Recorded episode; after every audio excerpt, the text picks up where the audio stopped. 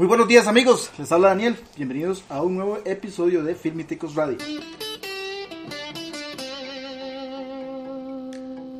Para este día tenemos nuevamente un programa muy especial.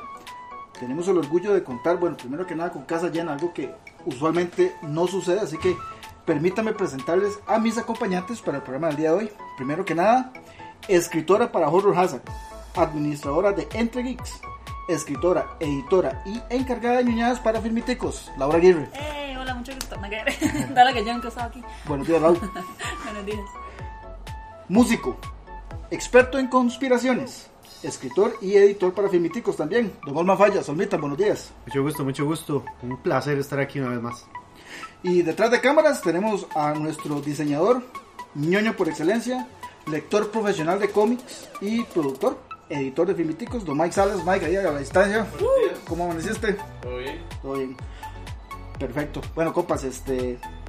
Hoy decía yo que teníamos un programa muy especial porque tenemos la distinción de contar con un invitado muy importante, muy famoso, don Heiner Sánchez. Heiner, ¿cómo estás? Buenos días, bienvenido.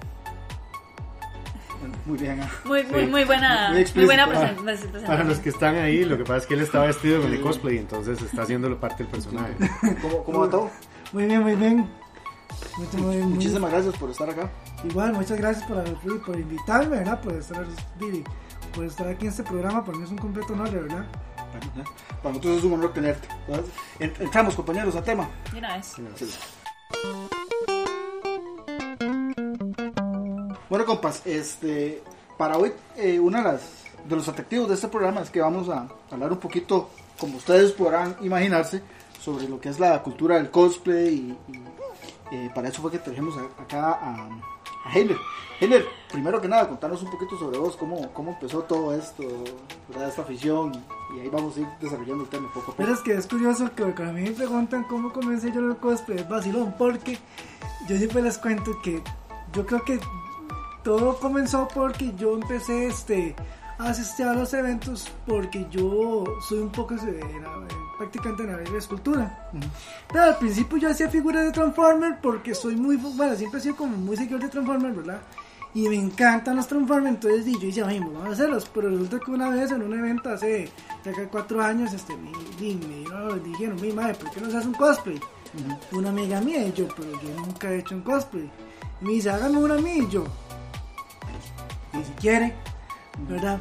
Sí, pues resulta que, que fue así, luego nos disfrazamos de Terminator y ella de, de Punisher. Ok.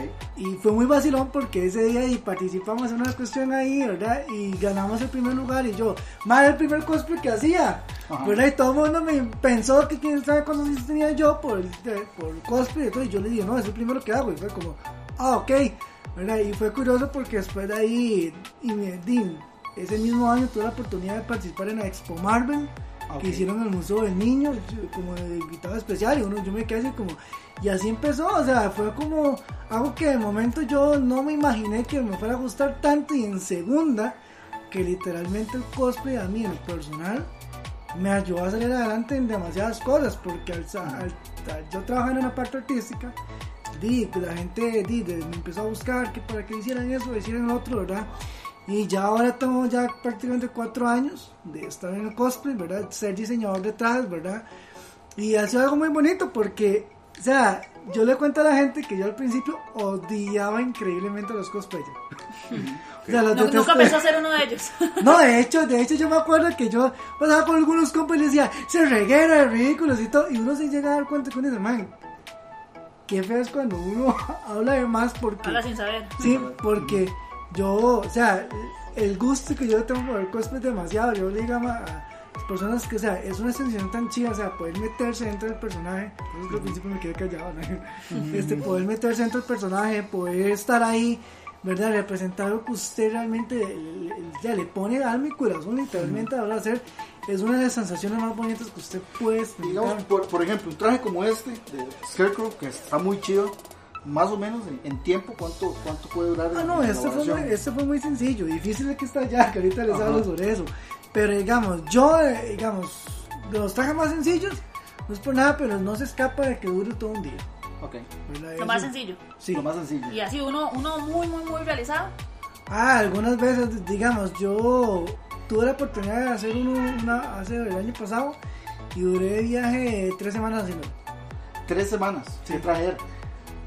Vieras que no sé muy bien, la muchacha me dijo el nombre del personaje, era un anime todo extraño, pero tenía unas alas y de todo, entonces duré como tres Ah, semanas. Ah, sí, era, era muy realizado. Sí, era como, duré como tres semanas, pero donde yo tuve que decir a la gente, vea, denme un chance para terminar esas cosas, porque ese traje está muy volado. Y yo sabía que si no le dedicas tiempo completo, no lo voy a lograr. Y duré tres semanas de- solamente en ese traje.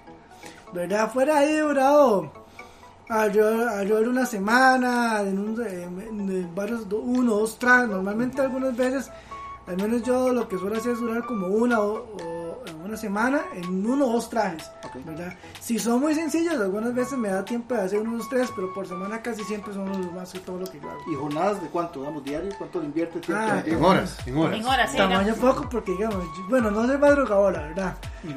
la verdad no nos van a mentir. Pero yo soy de los que digamos, yo llego, yo me levanto a las 8 de la mañana, un ejemplo, ¿verdad? Contando que yo apenas me levanto, yo sé que yo voy a, a ponerme a trabajar, ¿verdad? Y ya termino tipo 4 o 5 de la tarde, algunas veces cuando no tengo que ir a la universidad, me, y son- yo tengo mucho trabajo, por así, en varios pedidos y todo el costo, pues sí he llegado a terminar inclusive a las 2 de la mañana, De verdad. ¿sí? Ok. Pues, pucha, vaya, también trabajaba. O sea, es serio, es serio. No Sí, estamos sí, no, hablando no de, estamos hablando de... de comprar telita y pegarla y listo. No, Exacto. es una cosa seria. Sí. Sí, es que lo que yo, lo que yo admiro mucho, digamos, es. Bueno, yo, yo no sé mucho sobre cosplay, ¿verdad? No, no, no participo en ese tipo de actividades, pero yo admiro mucho a la gente que lo hace. Y es que es un brete de investigación, ¿verdad? Para, para que. O sea, las cosas Para que sea, para que sea ¿verdad? exacto, sí. Yo, inclusive, no, no sé, tal vez hasta en materiales, porque, porque Sí, mucha claro. gente pensaría, es, es como decías vos, hay gente que piensa que es nada más tal vez pegar telita, pero no, o sea, hay, hay texturas, me imagino. Sí, que de hecho es vacilón porque, bueno, yo soy estudiante de administración de empresas Ok.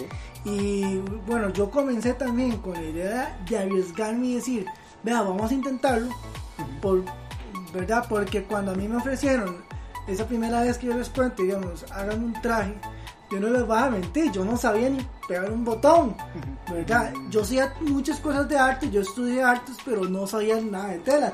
Mi mamá tiene como 40 años de coser y yo llegué y yo le dije, mami, vea, y me pidieron esto, ayúdame usted a ver qué puedo hacer, le dije yo. Y dicho y hecho, mi mamá y yo no tenía trabajo, lamentablemente yo duré muchos años para sacar bachillerato. No, de verdad, nadie me quería contratar en ese momento y me acuerdo que para ese entonces eh, de ahí estaba pasando una necesidad bastante fuerte, la verdad, y yo me quedé así, yo dije, aquí es arriesgándome, ¿verdad? Y yo llegué, yo me acuerdo que yo llegué y dije, bueno, sí, se lo puedo hacer, pero di, yo empecé a, a como, sí hacía, yo sí hacía maletines, sí hacía bultos para ese entonces, ¿verdad? Este, entonces tenía un poquito de conocimiento, digamos, de algunos materiales como tipo cueros y así, entonces yo dije, eh, como hacía esculturas, yo di- dije, bueno, yo puedo usar esos materiales que normalmente los uso para las esculturas, pero lo puedo usar también para hacer, diga, bueno, en ese entonces no sé que le llamaban prox a, a- a las armas que usan para los cosplays, ¿verdad? Y me acuerdo que hice una ametralladora enorme, que todo, verdad, y todo, que, que ahí fue donde todo mundo dice, "Mae, pues en serio nunca he hecho un cosplay, yo no en mi vida, solamente usé lo que tenía a mano, y ya después cuando, digamos, cuando yo dije, madre, lo voy a intentar, de verdad, y fue porque después de eso me empezaron a contratar y de todo, entonces aprovechando que tenía los conocimientos en administración de empresas y como ya he estudiado marca- un poquito de mercadeo y de todo, y hemos visto lo que era la selección de, de, de manufacturas y todo lo que eran los materiales, ¿verdad? Que se ocupaban tal vez para ciertos trabajos. Yo me acuerdo que yo me di la tarea de ir un, un- dos, casi que no, como dos días seguidos por todo San José a buscar distribuidoras, a buscar tiendas y todo, porque yo dije, yo no voy a ponerme a hacer algo sin saber. Entonces me puse a buscar información en internet, me puse a buscar información de todo, ¿verdad? Yo duré largo, largo como 15 días en esa, en esa vara, ¿verdad? Y di- digamos, para mí fue una sorpresa que con ese mismo año me invitaron al Expo Marvel con un grupo que hicimos de Avengers, ¿verdad? Ah, ok. Eh, y fuimos al elenco especial y de todo. Y ese día- para ese Expo Marvel, ahí fue como que dice como que yo me di a conocer un poco más porque yo hice varios trajes para el Expo Marvel, Ok. ¿verdad? Ok, eso, lo- eso, lo que te- eso fue hace cuatro años, ¿verdad? Sí. ¿Verdad? Que, que tuvimos al inicio. Y, y han aparecido obviamente varias oportunidades por lo que veo, ¿verdad? De, de- darse, de darse a conocer. Ahorita trabajas también con varias personas que, que forman parte de un grupo, ¿entendí? ¿Verdad? Que, que tienen ahí una, un- Sí, una pandilla, una pandilla. Este, Sí. La pandilla de los Saiyajin. De hecho, eh, sí, de hecho, bueno, aquí, aquí tengo, bueno, ahí, te, ahí te les digo los nombres. Este, sí, de hecho, nosotros, este, eh, nació la idea, pero fue como que, di, un día estábamos hablando yo con una gente de la universidad y dijimos, di, qué bonito hacer un grupal, ¿verdad? De Saiyajin, como siempre, ¿verdad? La gente, este, uno se pone, otros se van, ¿verdad? Y es, vacilón, pero, di, nació la idea de, de hacer los trajes, ¿verdad? Pero yo siempre quise, digamos, como ver personas no tanto refiriendo si es mi trabajo o no, hablando de ver personas, y yo decía, madre, que tú haces ver trajes Saiyajines, pero que en verdad la gente no parezcan como cajitas de leche, no sé, una cosa, una cosa robótica ahí, ¿verdad? Que, que tengan esa, esa dificultad para moverse. Porque ye, esos trajes uno los ve y, y los compas, ¿verdad? Eran flexibles y todo. De hecho, si lo vemos en la serie, o sea, Vegeta la aclara claramente a Krillin a Gohan cuando el maestro se transforma en, eh, en Usaru, ¿verdad? Di que si estiran el traje, él se adapta el cuerpo, ¿verdad? Y de todo. Entonces yo llegué y di, al paso del tiempo, bueno, he, he sabido conocer varios materiales y todo. Entonces, digamos, permítame el trajecito. El de Napa. No, ese no es de napa. Esto no es de Napa, Sí. ¿esto de quién es? No. Eh, El diseño, bueno, de todos esos trajes, bueno, para contarle el asunto primeramente del grupal, el grupal no está basado exactamente en ningún Saiyajin, digamos como eh, ni Vegeta, ni Goku, no. Ni los principales, es. No, sino que lo que quisimos es aprovechando que Dragon Ball Z, bueno, Dragon Ball eh, hace poco cumplió 33 años de, de la transmisión y todo, nosotros quisimos hacer un homenaje a la raza Saiyajin. Ok. ¿verdad? ok, ok. Entonces decidimos simplemente decir, bueno, nos vamos a disfrazar como si fuéramos un escuadrón Saiyajin. Los Saiyajines tenían la costumbre de conquistar planetas y de todo, ¿verdad? Bueno, a cargo de Freezer, pero desde antes ellos tenían ya, o sea, su manera de sobrevivir era literalmente despedazando planetas, la verdad. Entonces es un, es un grupo, un homenaje a, a la cultura Sí, Saiyajin, por así decirlo. Exactamente. No estamos tomando en cuenta, digamos, ningún personaje así, pero sí, digamos, lo que queremos representar es un- lo que eran los comandos que usaban los Saiyajines, que eran eh, de, de diferentes élites y de todo. Y ellos andaban en grupos aproximadamente de 6, muy rara vez andaban en grupos de 7. Sin embargo, nosotros somos 7, ¿verdad? Es- Ok, son siete miembros. Son siete miembros. ajá. Oh, perfecto. Y esto Entre y ellos es- mujeres también. Sí, es muy importante. Eso es algo que, que, que nos hace como un poquito diferentes. En ningún grupal se ha puesto, digamos, mujeres Saiyajines. O sea, sí, y, y si se ha hecho, pues yo no me he dado cuenta, pero aparentemente somos el primer grupo que se tomó la molestia de meter mujeres porque ha existido la historia de que al plan- a los Saiyajines les valía un gorro, como dicen las mujeres, y realmente no era así. Si lo vemos serie, o sea, inclusive la mamá de Goku Jenen, o sea, ella estaba Ujú, ujú. dentro del equipo de Bardock. Este, si ustedes ven la película, el último, el, el último combate, la película de Bardock, o sea, Fasha, la que era ahí, eh, está en- dentro del grupo de Bardock, y Fasha es una, es una Saiyajin que inclusive clase, para lo que se dice es, no es de clase media, es de clase baja, ¿verdad? Pero di, le da un crédito porque aparentemente es una, muy, una guerrera muy fuerte. Tiene un papel ahí importante. Es raro porque en la película, en la película de Broly, la más reciente también, en parte de los escuadrones, ahí hay personajes femeninos que Sí. hablan. No, y en Dragon Ball Super ahí vemos a esta chica, la, la que se convierte. Eh, Calibra. Ajá, ella, sí, ella es una Saiyajin. Sí, es Sí, curioso. ya- qué, qué bonito que, que, que haya esa incorporación, ¿verdad? De, de- de mujeres en este tipo de actividades. Eso, eso, digamos, que vos estás hablando, a mí me lleva a la próxima pregunta, porque, bueno, yo, yo hablo tal vez desde un punto de vista, tal vez un poquito con cierta ignorancia, porque eh, no es, no es un tipo de actividad en la que yo esté muy involucrado. Y eh, eh, vos lo decías ahora al inicio, tal vez al inicio pueden haber un poco de, de prejuicios, ¿verdad? De gente que no, que no conoce, que no sabe, pero es algo muy chiva, ¿verdad? Y, y que, que, que tuanis ver que hayan mujeres y que, y que cada vez sea más inclusivo, ¿verdad? Exacto. este tipo de actividades, ¿no? Bueno, vos en, en, en, en las convenciones a las que has ido, te has llevado algún chile, has visto de todo, contanos. que- que- Sí, sí, diga, bueno, para contar, digamos, eh, pues mira, este, este grupo de vacilón, ¿verdad? Este, las mujeres están, bueno, este, eh, Anita Pérez, que ya es una cosplayer que tiene como un año y algo de estar en este mundo y, ha tenido muy buena presencia, ¿verdad? Más de un año tiene ya. Sí. Ok. Eh, te- bueno, tenemos una muchacha que se llama Darla. ¿verdad? Darla. Este, ella Darla Soto, perdón, se llama este, ella tiene ya aparentemente como año y medio, dos años de estar en esto, ¿verdad? Y hay una muchacha que se llama Ma- Ma- María Jesús, que es como más conocida como Gis Cosplay, ¿verdad? Que ella, y eso es otra cosa que hemos tratado como de marcar la diferencia. Ella no, digamos, no va a ser como parte, digamos, de los guerreros Saiyajines, pero sí la metimos como algo muy importante que todo mundo escola. Y es que los Saiyajines, e inclusive si usted lo ve en la, lo ven en la película de Freezer y de todo, eh, eh, perdón, de Broly, Freezer y ellos andaban con guías o científicos. Que lo que hacían era que los guías, digamos, este, ellos manejaban todo lo que era la parte tecnológica, la parte este, medicinal, la parte, oh, pues, digamos, La- la mente. Sí, la mente, por decirlo así, de, de- de- del D, literalmente en este caso, el planeta de Gito, del ejército de Breeder. Y muy siempre los descolan. Y, y, o sea, y en la película, o sea, de- se en las diferentes películas o en el mundo de, inclusive Freezer y todo, se nota que esos, esos personajes andaban a la par de ellos. Sí, eran pieza importante, Sí. no solamente lo. los Sí, entonces decidimos a, a hacerlo, a hacerlo de esta manera, ¿verdad? Y, y entonces a- ahí es donde, eh, por eso dice que somos siete, porque somos seis Saiyajines y, so- y- y ella. Ok. Y son, eh, entonces dijiste, Anita, Darla y Giz. Sí. Y eh, nosotros, bueno, vos. bueno, yo, está este Rodolfo Monge, Ajá. que también este tiene este un poquito este de, tiempo estar así y hay un muchacho que nuevo verdad se llama Rein- Reiner Villalobos que él de la primera vez que hace cosplay y la verdad es que él está, Ah, muy, ¿verdad? Qué sí, bien, qué bien. él está muy entusiasmado porque él nos decía yo, no, yo nunca había sabido lo que era o sea es ver, ver tanto movimiento y de todo verdad y está otro muchacho Kenneth que ya se me fue el apellido por cierto Kenneth. Sí, que él es el que, digamos, este, me está ayudando bastante con el asunto de la conexión de este grupal, ¿verdad? Y todo, entonces, más o menos como para que sepa más o menos cómo es la historia de los miembros. Lo que me preguntaban los chascos, vieras que sí me han pasado chasquillos vacilones, ¿verdad?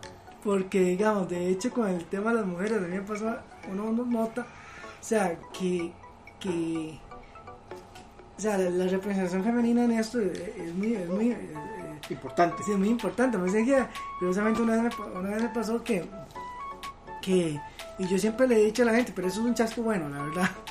Eh, de una amiga, ¿verdad? Que ella no quería, no quería ir, ¿verdad? A un evento porque ella me decía que es muy gordita, que no sé qué, no sé cuándo. Y yo me acuerdo que yo llegué y yo le dije, vea, a ver si le explicar una cosa, o sea, si usted va a hacer un cosplay, hágalo porque usted quiere. Vágalo un pepino, ya ese después de estereotipo del, del físico, porque seamos legales. Nosotros no somos tan ni muy altos ni muy así como para decir, ¿verdad? No podemos ser Saiyajines, y la- ¿verdad? Y vieras que fácil porque ella hizo la sirenita.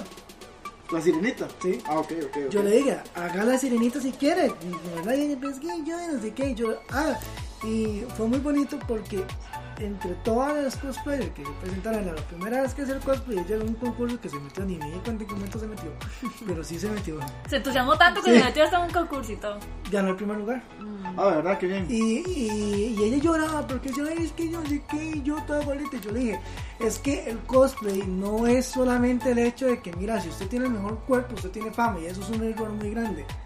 Porque, o sea, eso, a final de cuentas, para muchos es muy impactivo, pero yo siempre le he dicho a la gente, a mí me vale un pepino el, el físico de la gente. O sea, si no es un, alguien que, este, me- o sea, que se meta de lleno de nada, le sirve. Sí, es que tal vez lo que la gente no entiende es la importancia o tal vez las dimensiones que, que esto ha adquirido porque eh, de hecho hay concursos, ¿verdad? Ujú. y, y- y eso involucra una apreciación no solamente del físico, sino obviamente también de, de la calidad de, de la indumentaria, los props, que, como, como decías vos, ¿verdad? Entonces es algo que, que yo creo que por eso usted ha adquirido tanta importancia y es porque la calidad del producto, la, la, la ¿cómo digo esto? La bueno, es que en realidad es como la importancia en sí. Sí, de- pero digamos, es que el, el brete, o sea, es increíble cómo lo han desarrollado, porque antes era, como decías vos, tal vez un Transformer, de, busque unas cajas y se las pone. ¿verdad? Y, y a, a- a como pueda, pero ha ido evolucionando, ha ido evolucionando. Ya ahora tiene más técnicas, ya Sí. tiene como más elaboración, más. más Sí. Sí, eh, y los chascos que a uno le pasan, porque digámosle, yo ya hace poco di, me, recuperé, me recuperé tamaño de un gol guamazo que, que me pegué en la mano. Ma, casi me termina despedazando los dedos porque me pegué con un mazazo y o sea, Haciendo un... sí, Y di, bueno, la, Laura me vio que yo ando la mano como mi tiesa y yo le dije, es que no puedo mover mucho la muñeca. No, y, no, y no solo eso, digamos, también ya en, eventos, a muchos les ha pasado que se les revienta el traje, que se les guarda la peluca, que se despintan, que se les rompen armas. O sea, muchas cosas que, que eso, digamos, a la, a la larga, cuando ya se recuerden, en ese momento tal vez inclusive les dé esta cólera. Pero cuando se recuerden, digan, se, acuerda, o sea, que vacilón y que, que bien y que todo. O sea, eso es realmente De hecho, lo que usted dice es vacilón porque hasta hubo una iniciativa del Cosplay Rescue. Ajá. Que, Ajá. que andaba ahí con, que era la ambulancia. Yo creo que eso no lo volvieron a hacer ahora que lo toman en cuenta. Yo creo que igual, igual ya estaría muy chido porque más, más, de uno quisiera que aunque sea alguien anduviera una aguja y un ahí para que se le cosa. Sí, bueno, con respecto a lo que están diciendo, me parece muy atractivo comentarles porque, bueno, vamos a subir fotos. Yo probablemente voy a subir una foto con eso puesto para que la gente muera risa en la página. Lo que tenemos acá, bueno, el, el, el Heiner venía vestido de venía vestido de, de Scarecrow, pero él trae una de las armaduras a Yajin, que ya, está, ya estuvo hablando un poquito de eso. Pero este traje es no es rígido, es este es rico, es flexible. Yo ahorita, bueno, ahorita antes de iniciar, obviamente tenía que probármelo, tenía que sentirme era, así, él, él, se mueve, él no es, o sea, si usted se agacha, se hacen diferentes posiciones para fotografías o cosas así, es rico. Y no se ve como, como, como, como flojito, sonso, cosas así que se te va a romper cuando te agachas.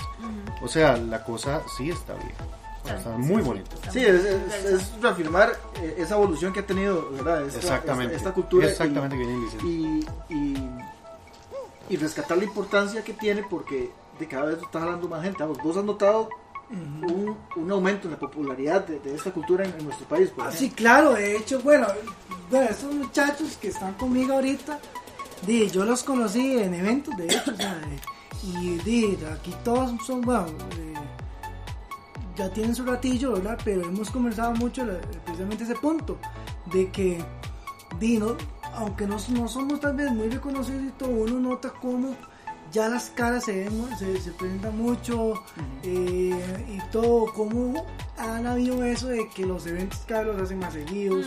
Y hay más gente que participa. Sí, exactamente, o sea y uno, y uno puede tomar ciertas iniciativas como esta. O sea, eh, yo le he comentado a, los muchachos de que nadie, en aparentemente en el país, nadie se le da ocurrido la grandísima idea de decir, bueno, vamos a agarrar una raza como los Saiyajin y vamos a hacer un grupal, ¿verdad? Ayer comentaba precisamente que estos muchachos con Anita y ella me decía, bueno, muchas gracias por tomarme en cuenta y todo, porque, porque es algo muy diferente, es algo que no se ha hecho, ¿verdad? Y ahí es donde se abarca esa, esa, esa vara, porque yo les voy a ser muy honesto. La razón por la que yo detestaba tanto a los cosplay en un pasado muy oscuro de mi vida. Allá, no Sí, sí, sí. Dije, yo estaba como obsesionado por la cultura gótica en ese momento, ¿verdad? Y uno, y uno se Era muy dark. Sí, sí, sí, Y uno dice, madre, si no son así, entonces el mundo es una escoria, ¿verdad? Pero más que eso porque yo tenía la idea de que todos eran una bola de seguidores de chiquitos de anime y de todo. Y yo no soy muy seguidor del anime, ¿verdad? Pero sin embargo, y ver, bueno, no, no, dije, no soy muy seguidor no es que no lo vea porque diga, Dragon Ball Z es un anime. Los Caballeros del Zodiaco es un anime, a mí me encanta ver esa, esa serie, ¿verdad? No he visto Almas de Oro, por cierto. Mm. ¿Cómo es eso posible? Es que no, no, es que, es que no, no, he tenido tiempo. No, pero sí, sí, sí es este, una, una cultura que está creciendo. Sí, claro. ojalá, ojalá que reciba más apoyo, porque digamos que uno ve, por ejemplo, videos de convenciones, ¿verdad? Algún día iremos a una nosotros, ojalá. Pero, pero uno, uno ve digamos, una participación muy bonita, no solo de mucha gente, sino también de medios, de cobertura, este, publicidad, ¿verdad? Que hacen que esas, esas actividades sean muy exitosas. y, yo creo que estas iniciativas lo que, lo que hacen es dar un paso más para que nosotros podamos llegar a eso. Digamos, yo no soy aficionado digamos, al tema del cosplay, pero respeto mucho el trabajo que ellos hacen porque hay que ser valiente. Yo no me animo a, ponerme eso.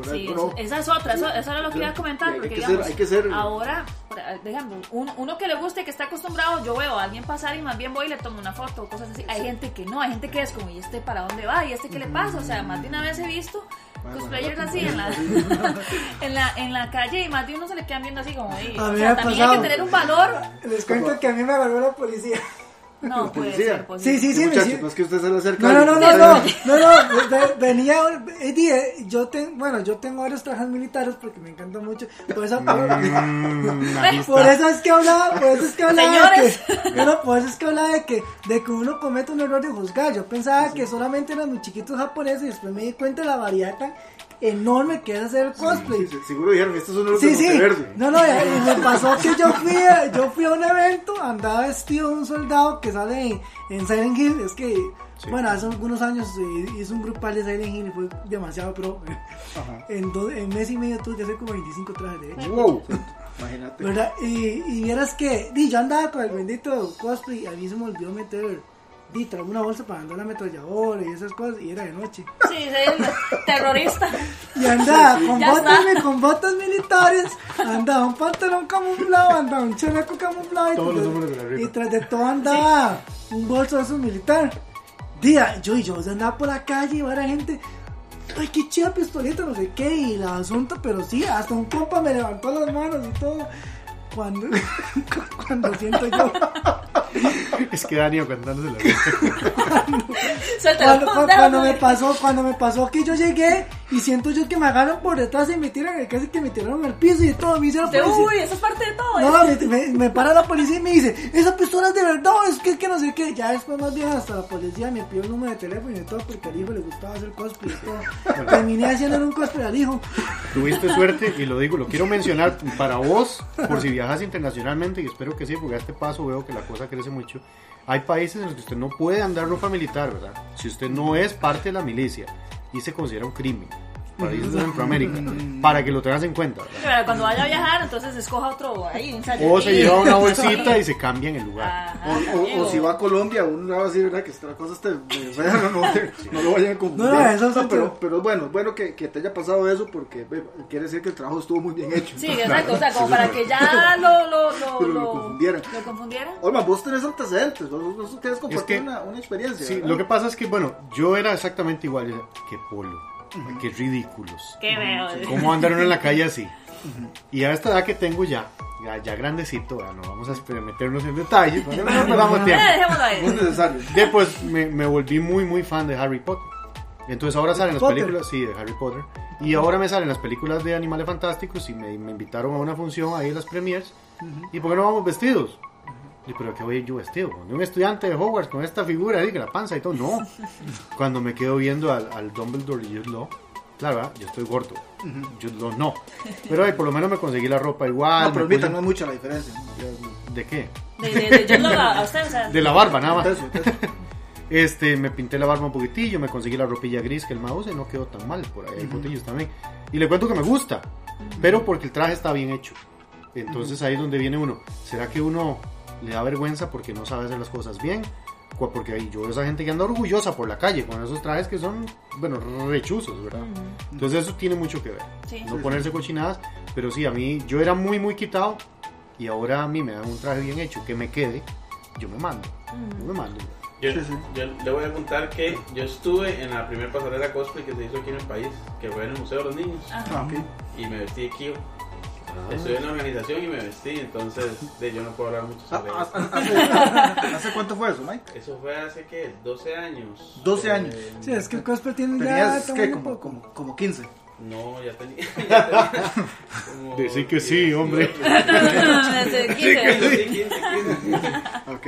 Bueno, bueno, este, vamos terminando con ese tema. De nuevo, qué bonito, qué buena nota.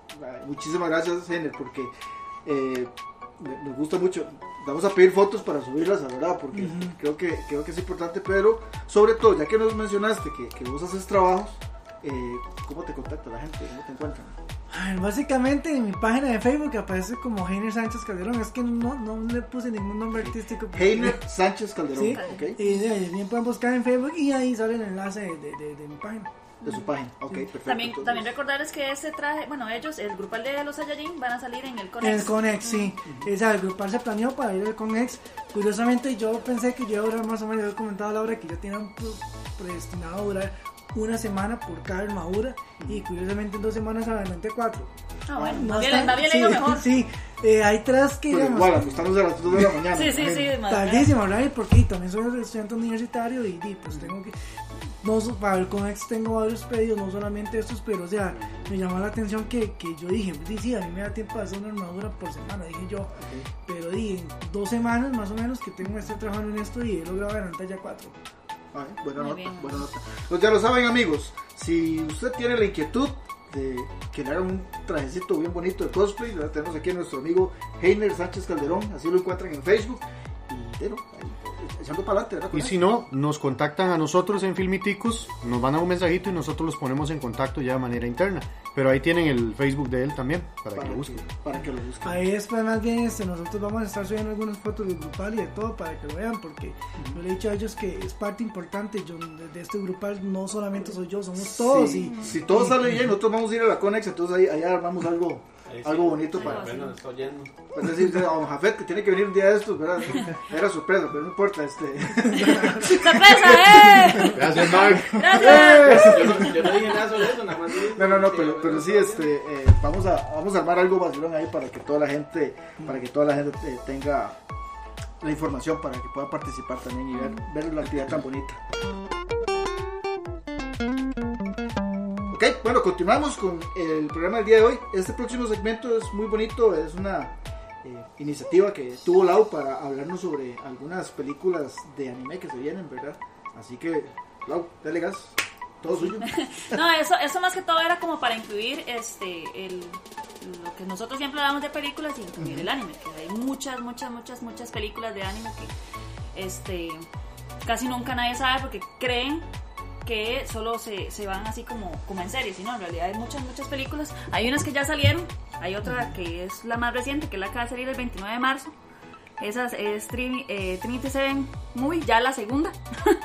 Eso trata de una, este, una chica con una amiga y, ¿verdad? Una supuesta prima eh, que vive en un pequeño ahí pueblito, ¿verdad? Entonces, pequeño este, pueblito. un pequeño pueblito allá bien larguito, ¿verdad?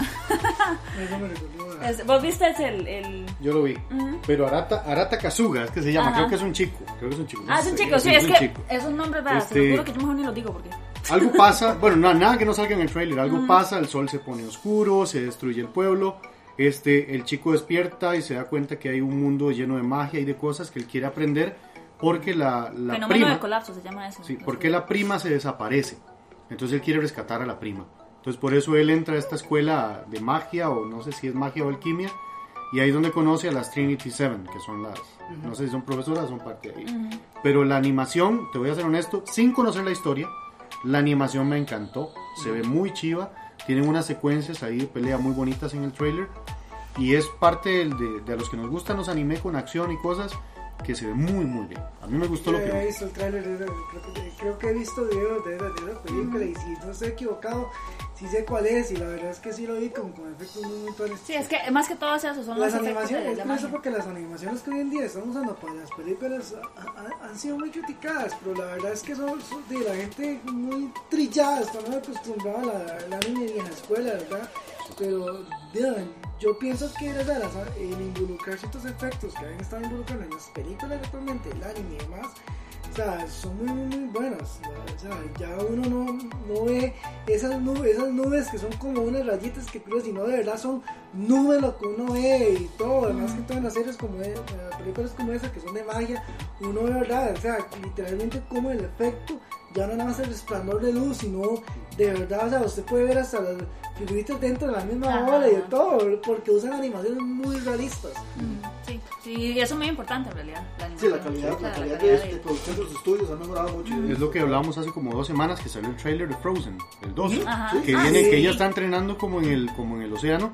Y yo dije, yo pensaba que eran olas de verdad y era animación. Lo mismo está pasando ahorita con el anime, están poniéndole un poquitito más de, no sé si llamarle fotografía, masterización o lo que sea, pero se ve muy chuzo. Hay partes en que uno se queda pensando, ok, suave. Ok, entonces nada más para, Sí, sí, para sí. recapitular y dejar eso claro, Trinity 7 es la segunda película y para el 29 de marzo. ¿no? Esa está para el 29 de marzo, esa digamos que todavía, todavía no ha salido. Las otras dos sí son como las más recientes. Eh, eh, Eiga Osomatsu-san. Ok. Eso, digamos, eso es una, eso, es- eso no se puede, digamos, si quisieran ver un capítulo por ahí perdido, lo pueden hacer. es una serie. Eso es una serie. Sacaron una película, pero de- proviene de una serie. Ok, o sea, no tiene un orden así como cronológico. O sea, realmente uno puede llegar dos, ver tres, dos, tres, cuatro capítulos y no, necesi- no, necesariamente tiene que llevar un orden. Esto es muy curioso porque la animación se parece mucho a la de Doraemon, a Novita. Ellos son como, creo que son 12 y todos son iguales a Novita. ¿verdad? Como al capítulo, como hasta el capítulo 24, una cosa así es que ya agarra como un orden cronológico y ya a partir de ahí sí, ¿verdad? Eso, bueno, la película salió el 15 de marzo, 15 de marzo. Ok. para la gente que... Sí, la película son, es acerca de los seis hermanillos. Ajá. Los seis hermanillos, parece que hay una fiesta de una, de- del colegio de ellos, una cosa así. Ellos tratan de fingir que están en un estatus, en un estatus social o algo así que no, que no es el de ellos. Los molestan, los humillan, entonces ellos se emborrachan. Ajá. Y al despertarse, se despiertan en una línea del tiempo aparte o en el pasado. Entonces ahí es donde empiezan las aventuras de la... de- La animación a mí, ese tipo de animación a mí no me gusta, pero está muy de moda en la parte crítica ahora, porque ellos en la serie critican a otros, a otros cómics y mangas. Entonces por ahí va la cosa. Es que se ve como muy, muy, muy viejo a comparación a las pero, otras. pero digamos, di, hay películas que han tenido muy buena fama y digamos, el tipo de animación que han utilizado no es como ese ani- animación super pro. Sí, que- es como las de Studio Ghibli, las de Studio Ghibli no tienen un... un- Exactamente, a eso, a este- eso, a eso iba, o sea, porque yo, digamos, he visto una que otra, ¿verdad? Y uno dice, madre, di, parece literalmente que usted está viendo una historieta en movimiento, una cosa así. Ok. Pero, pero sin embargo, no sé, tiende como a, a llevarnos a un, como, como un ambiente ahí nostálgico y de todo, y es una sensación bonita. Tal vez que muchas personas que quieren ver una animación tipo la que utilizaron en, en Dragon Ball Super, la película de Broly, ¿verdad? Y después, cuando cometen un error, como que cometieron con Goku y Vegeta en esa escena, ¿verdad? Que todo el mundo dijo, madre, o sea. ¿Qué pasó ahí? Sí, ¿verdad? O sea, critican a mamá, entonces uno dice, qué vacilón, la critican una parte por lo, por lo viejito y de todo, ¿verdad?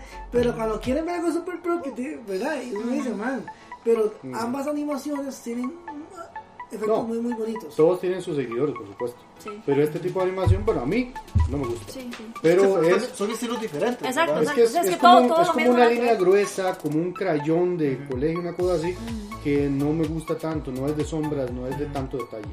Pero sí tiene muchas sus Hay seguidores. una película que ahorita no recuerdo el nombre, pero que habla sobre lo que fue sobre lo del el ataque que hubo en, en las bombas nucleares que hubieron en ¿cómo que se llama? Hiroshima y Eh, Nagasaki. Ajá. Nagasaki. Eso mismo. La tumba de la Luciana. No, no, no. Otra, otra. Y si usted lo ve, es una película que, que casi no tiene sonido, o sea, diálogos ni nada. Y los efectos son como lo que vos decís. Y pero francamente yo, yo la vi porque pues, yo dije, ma, o sea, literalmente yo me quedé sorprendido porque me agarró como un sausco de la nostalgia garganta ahí, ahí. sí. No, no, como algo en la garganta porque los efectos que usan cuando la gente se desaparece y todo, pues la explosión, Ah, cuál es. buenísimos. Sí, es que para todo hay su público. ¿no? Sí. La, la escena del perro es. Sí, o sea, y uno se queda. Sí, uno se queda. Ahí, ahí si se acuerdan, nos, nos, nos escriben y nos dicen cuál es la... Esta, eh, Eiga Osomatsu-san Ujú. está, salió el 15 de marzo. Salió el 15 de marzo. Ok, ok, hay que, hay que, hay que, hay que ponerle ojo. Yo, yo no estoy muy, muy familiarizado con, con, con lo que es anime. Igual y eso es también tipo, sí. tipo recomendación, ¿verdad? Si, Sí, si correcto, quieren ver correcto. tipos de películas así diferentes, con, con animaciones diferentes y historias diferentes, entonces eso es... Sí. No, yo, yo sí rescato mucho el tema de- de- del anime porque aunque no, no he visto mucho, pero sí, sí lo, lo poquito que he visto me, me ha, me, ha, me ha gustado mucho. Eso lo voy a dejar para otro día porque si no los interrumpo. Pero por ejemplo, las películas ahorita animadas de Godzilla que salieron, Ujú. a- este tipo de animación a mí me, me, me, me encanta. A mí esas Ghost sí no me Shell, gustaron. eh, Ghost in the Shell me gustó mucho. Ajá. Eh, y Pero eso, es- Eh, eso se puede llamar animación, no sé si llamarle oriental o es una animación más, más occidental. man, ¿no? es que hay, hay- son cooperaciones. O sea, porque hay- yo hay gente de- el dibujo de y el varios trazo lugares no lo veo tan oriental, tan anime. Lo veo más, más del lado de acá. Bueno, yo es que No, yo vi la película de Godzilla, yo vi la, bueno, la animación la primera y yo me, ni entendí la historia, yo me quedé así como, No, pero sí es, bueno, es, es una cuestión de opinión, ¿verdad? Pero Sí, sí, igual sí, pa- sí para gustos colores. ¿Y cuál era la otra recomendación que tenías vos? Y la otra es Psycho Pass, esa es ya la final, la, el, Psycho Pass, me gusta ese Pass. título. Sí, sí, sí, de de hecho es muy tan, la animación sí es muy tan, no sé si alguna vez vieron, es que no, no, es, no es como punto de comparación como Cowboy Bebop, pero sí es muy parecido, digamos. Esta es una trilogía de películas, esta ya es la última, Ah, salió ok. el 8 de marzo. Ok, ok. De hecho, e- esa película se llama Sinner of the System Case. Pucha. O sea, tiene Ok. un nombre así súper místico y todo, pero en realidad sí, la animación es muy, muy, muy chiva. Entonces ahí también para que... Ya esa tiene ratillo de haber salido, pero sí, ya. Sí, pero Y es el final de una trilogía. Entonces, Mike, Ya yo no sé si vos reconoces el nombre de esta gente, Production IG, Produ- Producción, Producciones IG. A mí me, me suena, yo, yo he visto, por ahí he, he visto en, en noticias eh, eh, este nombre mencionarse en varias ocasiones cuando se trata de, de anime. Hay que, hay que buscar proyectos de esta gente, a ver qué, qué tal. ujú. Production IG. Ok, entonces Psycho Pass, Sinners of the System Case 3, 8 de marzo salió. 8 de marzo. Y esa que promete también. Sí, sí, esa, esa digamos, esa de recomendación personal, sí. La animación es súper Sí, chiva. es- no- Ok, es una trilogía. Ah, ok. Y esa es ya la, la, la del final. Por Sí. supuesto que te suena el, ese, ese estudio, si son los de Ghost in the Shell. Ah, ve, ahí está, ve, y la animación es muy parecida. Ah, ok. Eh, por eso Ok, es ok, el... el, el- Ok. Dile, los, los Sí. ¿vos, vos viste, ¿Vos viste esa? Bueno, Sí. yo, yo la vi en, en Netflix, no sé. Sí, yo vi tanto la, la animada como la, como la que hace, creo que es Scarlett Johansson. A Carito le hubiera gustado estar aquí. Sí, No, man. Por, sí, por sí. Sí. Charlie, Charlie este, hoy- Obviamente nos no, no, no. No nos puedo acompañar, pero, pero sí, eh, hay, que, hay que traer los días estos para que Para tengamos de- una conversación bastante extendida sobre, sobre el tema anime porque es muy interesante. Sí. Ok, entonces, de nuevo fue el 8 de marzo, es una trilogía. Y esta tercera, sobre todo, la recomendamos mucho. Sí, sí, sí. Bueno, obviamente que vean todas, ¿verdad? Para que puedan Sí, entender, claro. porque sí es una secuencia. Claro, claro, claro, claro. Hay que buscarlas. Hay que buscarlas. Bueno, y compas, si alguien más tiene alguna recomendación, ¿verdad? O alguna sugerencia sobre el tema de anime, recuerden que pueden compartir sus comentarios con nosotros en nuestras redes sociales, sobre todo ¿verdad? en la página de, de Facebook. Simplemente tienen que buscarnos como Filmiticos y ahí salimos. Castlevania, la serie que subió Netflix, entra como un anime. Yo creo que sí, ¿verdad? Sí, claro. Sí. Porque, o sea, sinceramente, serán unas recomendaciones de Castlevania. Sí, ¿verdad? digamos, la primera parte son cuatro capítulos, realmente son súper pequeños, ¿verdad? Pero, Sí, o sea, están cargados de Uf. La segunda temporada. Vea, la es segunda temporada es increíble. increíble. No, pero desde la primera, o sea. Por eso, la primera son cuatro capítulos y usted queda así como loco y, Sí. y ya hasta ahorita. O sea, yo la segunda, yo, yo cuando vi la primera, yo, yo dije, madre, yo algún día tengo que hacer un grupo de, de Sí, sí, Castlevania". ya se les explotó así el. que, hay que darle seguimiento, porque va a venir una tercera temporada, no sé de qué la van a hacer. No vamos a regalar ningún spoiler, ¿verdad? Pero los que vieron la segunda temporada de Castlevania van, van a saber por qué digo esto, pero sí es una de las mejores adaptaciones animadas que yo he visto de un videojuego en mi vida. Hay como Castlevania es- 10, 12 juegos de Castlevania para que se agarren y ninguno tiene historias muy seguidas. O sea, son como tres que siguieron. Sí, ¿no? Son como cuatro historias, cinco historias diferentes. Sí, bueno, vamos, a Material ver, vamos a ver qué pasa. Entonces, recuerden, compas, eh, compartan con nosotros sus comentarios. Díganos sí, si ya vieron alguna de estas películas. Les recordamos los títulos rápidamente. La primera, Trinity 7 Movie 2, que, se, que se viene para el 29 de marzo. Eiga Otsumatsu-san, que se estrenó el 15 de marzo. Y la tercera entrega de la saga Psycho Pass. En este caso, Sinners of the System Case, que se estrenó el 8 de marzo. 8 de marzo. ¿Cómo me estoy su- superando con el japonés? No, pero no dijo lo que sigue después ahí. Oshu no, no, no ¿cómo es? Oshu, Oshu no no Pues katana. que era para no ser muy largo. Dice, ochuno, ochuno. Oshu no no Era para no extenderme mucho. Ahí nos disculpa, ¿verdad? Los, los orientales que nos Sí, están perdón. Ok. Recuerden que el Instituto de Comunicación, Arte y Diseño imparten cursos enfocados al desarrollo creativo y a las artes visuales. Trabajan con reconocidos profesionales y artistas nacionales e internacionales, quienes imparten talleres y cursos que harán de tus habilidades un medio para alcanzar el éxito profesional.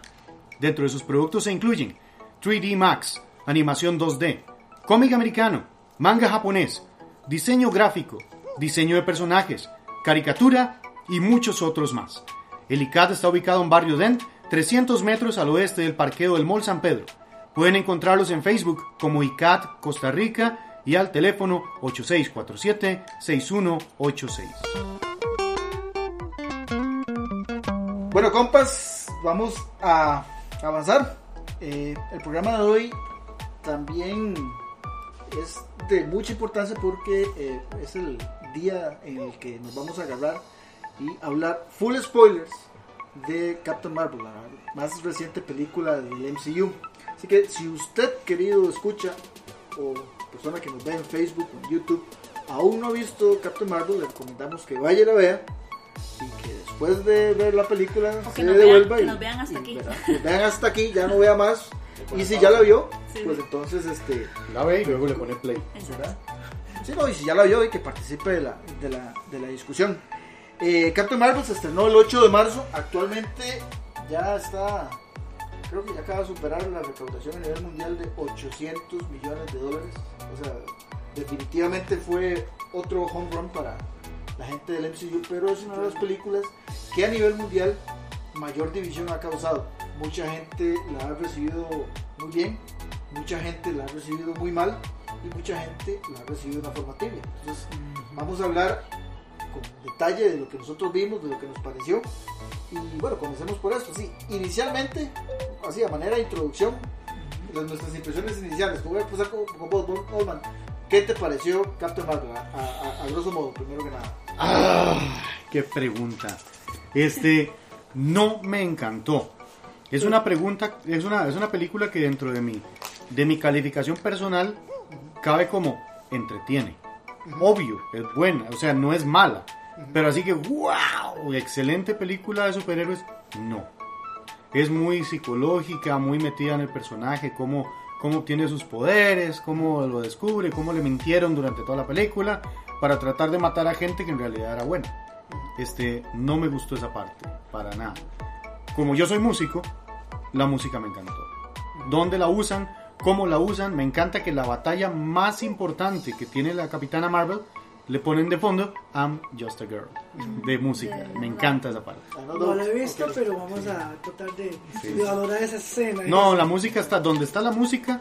Si se saben los títulos de las canciones, donde está la música, exactamente uno, uno entiende por qué utilizaron la canción en, esa, en esa parte. Y la música, si no me equivoco, la música es de la época. Es de ese más o menos noventas por ahí.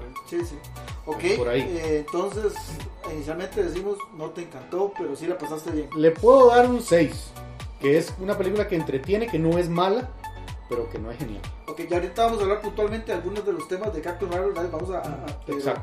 Eh, Dave, comencemos con la, o sigamos con la ñoña, vos como representante del sexo femenino, Lau, ¿qué te pareció Captain Marvel?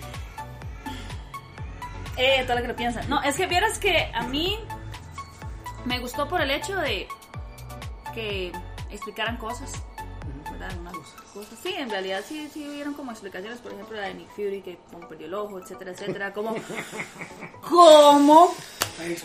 Del por qué los arañas se llaman así, muchas cosas, pero a mí me pareció muy necesario muchas frases que implantaron como para demostrar lo de la mujer empoderada. O sea, yo básicamente agarro la, eh, la, película Wonder Woman y agarro esta película y las pongo en comparación porque Wonder Woman no necesitó en ningún momento dar un discurso para demostrar que ella era una mujer empoderada. En cambio, en esta película sí, hubieron dos o tres escenas que yo me quedé como, pero es que no era necesario. O sea, a final de cuentas, para resumirlo ya, ¿verdad? Muy cliché tal vez. Exacto. O sea, a mí me pareció demasiado, demasiado, demasiado. Entonces, me entretuvo pero no me encantó. O sea, yo, yo sentí el, el, power así saliendo de mí más cuando salí de ver eh, Wonder Woman que con esto. Yo con esto salí así como meh. La película tiene un elenco muy bueno. tiene un elenco lleno de talento. Samuel Jackson, Bill Larson, Ben Mendelssohn. Este, Dumbledore, digo, Jude Law. Jude Law. Eh, no hay ninguna duda de que había muy buen material términos de producción para lo que es el desarrollo de la historia. Las actuaciones, ¿quiénes destacan? ¿Quiénes no destacan? Jude Law. Para vos destaca sí, En realidad porque él, digamos, a él lo presentaron como una persona buena. Como que era un guía, como que era alguien así superior y todo, y al final de cuentas era una, o sea, era el villano. Y esa transformación que en la misma película se ve de él, bueno, a villano le quedó genial yo en mi vida nunca lo he. Bueno, tal vez sí ha hecho un papel de villano. Exacto. Sí, le hicieron el camino y ese cambio muy bien. Exacto, y quedó muy bien. A mí, de, todos, ni siquiera ella. Él fue el que me gustó más. Ok, ¿qué, qué, te pareció la, la interpretación de Bill a mí no me gustó que tal vez la pusieran como muy principiante. No sé, la veía como muy niña, como que hacía cosas así, como, como de muy inexperta y, y creo que no calzaban a- ahí. O sea, no sé si era por el guion o por ella que, que- que quiso hacer el, el- el papel así. No me disgusta ni tampoco me... Ni cálido ni, ni cálido Estoy, ni estoy en tibio con, con la actuación de... ¿Vos qué opinas de la, de la actuación de Brie Larson? la vi muy, muy neutral. O sea, me parece que en ella, el principiante, el inicio de la película y la superpoderosa al final, que me voy al espacio y salvarlos a todos, me parece que no tuvo esa transición que era necesaria. O sea, fue muy forzado, fue, no sé, no, no. Como que le dijeron, aquí está muy brava, aquí está muy contenta, aquí tienen miedo. Y la madre lo hace así, no hay una transición entre. Sí, no es un arco. Exactamente, no hay, no hay algo smooth que dicen, algo así que, que sea suavecito en ese paso, no. Sí, yo, yo digamos, este, para que te continuar con, con las demás actuaciones, de los demás trabajos, yo estaba hablando ya, eh, la semana anterior con Diana cuando hablamos sin spoilers de esa cinta. A mí, digamos, yo no tengo absolutamente nada en contra de Brie Larson. Es una actriz ganadora de un Oscar. Me encanta como sale en la película de, de, de Skull Island, de King Kong. Me fascina esa mujer. Este, pero a mí me parece que estuvo muy mal dirigida. Porque, digamos, es mi opinión. Ustedes, compas, de- pues obviamente tenemos una opinión diferente, pero al menos a mi parecer, Captain Marvel, y vos, Mike, me puedes tal vez aportar ahí la historia de ese personaje en los cómics. A mí me muestra un personaje muy temperamental. O sea, una chavala que usted le hace algo y usted se metió en una bronca, ¿verdad? Y, y la madre, la madre, eso es, es- es, este, una, una Como el Phoenix de X-Men, pa, te Man, desapareciste. No, no, pero es que es, es- es un tarrito pólvora. ¿verdad? Póngale y, y entra es y que explota. Es temperamental e impulsiva. Sí, e impulsiva. Pero, digamos, yo veía a Brie Larson. Bueno, solo un toque ahí que pega un medio grito al- al- cuando las, las secuestran, ¿verdad? Ajá. Pero ya, ya después era eh, cuando interactuaba, por ejemplo, con, con, con Samuel Jackson. Fíjase. Póngase brava. Es que O eso sea, no, es- no me transmitió, a mí no me transmitió el personaje de pantalla lo que me transmitió el cómic. Nosotros en Filmiticos hace unos meses hicimos una nota con un link que incluía, digamos, un, un cómic en el que parcialmente estaba basado la película. Y ahí es donde yo vi eso que decís vos, Mike, que muy impulsivo, muy temperamental, muy chiva, muy ruda, un personaje muy rudo. Man, y, es- y esta, esta muchacha no. No, no. Y me extraña mucho porque ella no es una mala actriz. Pero no, a mí no me transmitió eso. Bueno, ya he escuchado, ya he escuchado ese, ese comentario con un compilla que, él estaba diciendo, o sea, el más muy seguidor de Capitán Marvel. Dice que literalmente, o sea, él pretendía encontrar un Broly ahí metido en la película, ¿verdad? Porque- él me decía precisamente lo mismo, pero yo lo comentaba el madre que, bueno, muy seguidor de Capitán Marvel nunca ha sido, ¿verdad? Francamente, no sé por qué. Pero a lo que el man me cuenta, yo decía, man, hubiera sido hace muchos años que si ella en verdad en el cómic representa esa actitud, o sea, hayan tomado en cuenta. Sí, pero eh, ahí estamos en, en, en- en saber si fue la actriz o si fue el, el, el Ah, guionista. Yo siento, yo siento que es más un problema de edición, porque yo no tengo ninguna razón para dudar del trabajo de Brie Larson como actriz. O sea, yo no tengo, bueno, solo en esta película, pues las, que he visto antes, porque inclusive, yo no sé si ustedes, ustedes vieron un- una eh, Scott Pilgrim versus The Sí, World. yo la vi. Bueno, esa, esa es la, la, la, la exnovia que sale. La, que Sí, sale ahí salen todos ellos, sale, sale Capitán América, sale un Sale, montón. sale un mon- pero, pero Brie Larson sale en esa película. Ujú. Era- Es la, es la, la, Es la la- chilla, la- chamaca por la que él quiere hacer la ex, la ex. Ay, y ahí, eh, ah, inclusive, ahí con un, pa- un papel tan pequeñito, a mí me gustó como ella, como ella salía, ¿verdad? Bueno, en The Room, se ganó un Oscar por eso. Pero, mami, es que aquí en esta cinta, no, No. sé. No, no, Estuvo muy es- mal hecho, es- en mal realidad sí, no, no, no expresa Sí, nada. O sea, si a- al ella no expresar nada, no le transmite nada a uno y a uno no le queda nada de eso. Sí, no, O sea, no, O sea, yo les pregunto a ustedes que ya la vieron. Super poderosísima la Capitana Marvel de esta película. Bueno, Yo- es que ya además, se suponía, se suponía, o sea, todo el mundo tenía la fe de que ella fuera la, esper- la esperanza de, de- de los Bueno. Avengers y que ella fuera la que fuera a desbaratar a Thanos y... Pero la pregunta, Mm. ¿se vio super poderosísima? al, al final sí lo hizo. Sí, Pero al final, Pero, pero digamos, hablando de la actuación de ella, de, de la actriz, a hablar de la historia, Sí. pero hablando de, de- de la actuación de la actriz, man, a, a mí me parece que Brie Larson,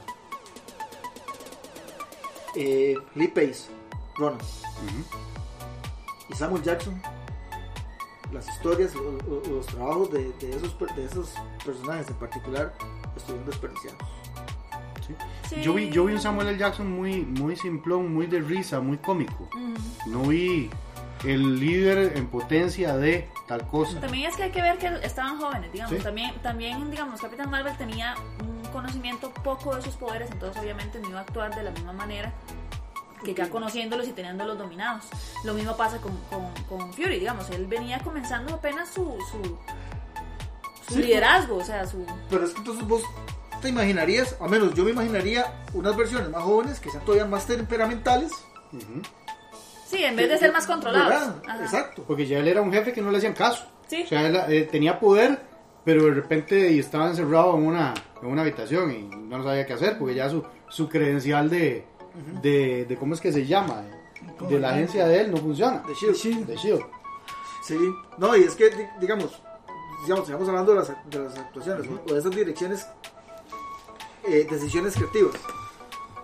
Ustedes me dicen, ¿verdad? O sea, por ejemplo, yo amo los animales, ya ustedes vieron, mi perrito, mi gato, son, son mi vida. Man, pero yo no me puedo imaginar a Nick Fury ni ninguna in- i- i- este, versión. man, Ujú. o sea, Chineando como, gato. como loco, como- o sea, Sí, con se el gato, loco con el gato. de la casa de él, sí, pero es una cuestión muy privada. O sea, vean, vean que en las películas de Nick Fury usted no sabe dónde vive, usted no sabe, sea, cuando sí, se sí, murió, ¿verdad? y, y aquí lo ponen, yo sé que es una versión más, eh, más, más joven de él, pero bueno, o sea, acariciando Sí, y como preocupándose loco, por Como el loco, gato. como loco. como loco Es que también, gato. yo me imagino que utilizaron a, a, a, a Samuel L. Jackson para como... La conexión con... Sí, como para darle importancia a, a Gus. Ajá. Porque bueno, yo lo veo así. Yo veo a Gus eh, eh, como parecido a Groot. O sea, que es un... Ajá, que anda ahí. Que, y, y que a mucha gente se enamoró del bendito gato y que mucha gente se enamoró del bendito Groot. O sea, que inclusive hasta se roba el, el, el protagonismo en la película. Este, y entonces utilizaron a Samuel L. Jackson para ponerlo de escudo con el gato. Que el gato no iba a salir solo. entonces vos agarras a Samuel Ya- a, a A mí- Fury, más bien, como diciendo, ¿eso qué es? A mí me dio un colerón. A mí me dio un colerón. En la película hay dos momentos previos en los que pasa algo. Sí, ahí perdió el ojo. Y no era ahí. Entonces uno está pendiente. Y la manera en que el gato, o sea, le, le araña, porque ya, bueno, estamos full spoilers, ya no me importa. El gato le araña la cara, ni siquiera es que le mete la mano en lo... No es un arañazo. Y se vuelve el otro y dice, no, no es solo un arañazo. Y perdió el ojo. O sea, no seas tan sin gracia. Sí, no. sí, sí, sí. Sí, sí. Y por el gato. Pero una, una pregunta, en, en la película sale que, que el gato tiene... El gato es un O bicho. sea, es que, es que sí, o sea, eh, ahí usted sabe que Ahí sale- más, lo, sale- que lo, lo que lo dicen son los, los Skrulls. Ellos dicen, no, es que eso no es un gato. No, Es un y llegan los, llegan los tipos y hacen como un scan que tienen como los de Dragon Ball para ver el poder de la persona. Esto es un tal, esto es un humano macho, este no es, es insignificante, no tiene peligro. Y se va al gato y dice, mm, ¿eso- ¿cómo es que se llama? Flerken. Eso es un Fergen, es extremadamente peligroso. Entonces queda Fury y dice, ¿cómo? ¿Que este bicho va a ser más peligroso que yo? No se han metido conmigo, porque le hicieron el escáner y sale que es indefenso. Sí. A mí, a mí me pareció muy vacilón, digamos, volviendo otra vez a, a- a- a Samuel L. Jackson, que bueno, él siempre actúa como es él. A mí siempre me ha parecido que él es así en su vida real. Pero me pareció muy cómico que cuando, por ejemplo, en las películas de Tarantino, no sé si han dado cuenta, él siempre sale comiendo. Y en esta película, él en cada momento salió comiendo. Con un vaso, con un sándwich, con eso. Entonces me pareció muy vacilón Bueno, esa, esa... hay una película donde él hace de un vecino malo, ¿verdad? Y eso es increíble la actuación de este man. Por Sí, eso, con- pero... es una- o es- sea, es con, con Patrick Wilson. Es buenísimo. Sí. Más hace de malo. Sí. Es Ah, sí, sí, sí, ya me acordé. sí, que- Por eso, es- pero es siempre es como, Sí. como que a él no le cuesta ser. ser Pues, o Badass, sí. badass. Sí. Sí, de por sí Samuel ya la Jackson- cara, ya, ya, ya la cara del mae le ayuda, porque ese, ese mae yo, yo me imagino que te pasas en la calle es como... Pues es que Samuel Jackson ah, puede hacer de todo, ¿sabes? Pues, lo, lo hemos visto de villano, lo hemos visto en películas de suspenso, lo hemos visto en comedias, lo hemos visto... eh, hay- una cinta en la que él sale con, con Christina Ricci, que él sale, eh, es un, es un, un granjero ahí, Ah, un sí. señor viejo, es un, es un sintón, ¿verdad? El- Tocando la guitarra y todo, o sea, es un, es un actor demasiado versátil. Y ah, en esta cinta él mostró esa versatilidad, porque hasta sale cantando, ¿verdad? Hay toques en los que se enoja, hay toques... Pero lo que yo lo que yo critico es cómo decidieron usar los talentos de él. en- en Como tan partes. desordenado. No desordenado, sino fuera de lugar. Ma, es que, a ver, yo creo, yo creí que Nick Fury estaba enamorado del gato. O sea, él, él a mí me transmitió eso. yo lo que digo es que ese no es Nick Fury. Mm. Aunque sea viejo, aunque sea joven, aunque sea de edad media, lo que sea. Es, no es como en Hombres de Negro. En Hombres de Negro, que en la 13 va para atrás y conoce al, al, K, al K joven. Y el K joven tiene una forma de ser muy parecida. Exacto. Exacto. No- no o sea, se desentona hay- tanto. Exacto, o sea, pasa algo, entonces ya se vuelve más amargado. Pero vos ves ahí. Pero, es Pero que- siempre es serio y amargadito. O sea, yo no creo, a mí me cuesta mucho trabajo creer que Nick Fury, joven, se da cuenta de que hay extraterrestres y a los 15 minutos se hace el mejor amigo. De uno. De uno. uno. Y O que sea, además de todo es peligroso. O sea, sí, sí, o sea, y, y que van a estar en una cocina y el va a estar cantando la para hey, Mr. Postman. Ah, o sea, no, no. A mí es- es- esa, esa decisión no me gustó. A mí lo, ah, ya cambiado un poco el tema ya de, de, de Nick Fury, digamos, a mí lo que no me gustó fue que desde que están las películas, desde que se han mencionado los Skrull, siempre se les ha tenido miedo. Siempre se les ha dicho como, uy, están infiltrados, qué miedo, cualquiera puede ser, o sea, y que en esta película lleguen y nos vuelvan totalmente la historia. Mira, bueno, a y mí- comencemos a hablar de la historia. En Entonces, el cómic es así. Que los Es Skrulls que- son buenos. es que es que. hay, eh, hay una, o sea, no- que, que hayan buenos no quiere decir que todos sean buenos. Ok. Ah, eh, ese o sea, es es que el- los Skrulls son toda una raza. ¿verdad? Y es, es como con los humanos. Bueno, entonces la pregunta. Buenos. La raza en general no es así como, como Es despiadada como la ponen No, al no, es principio de la película. pe- pensaba en el planeta Tierra.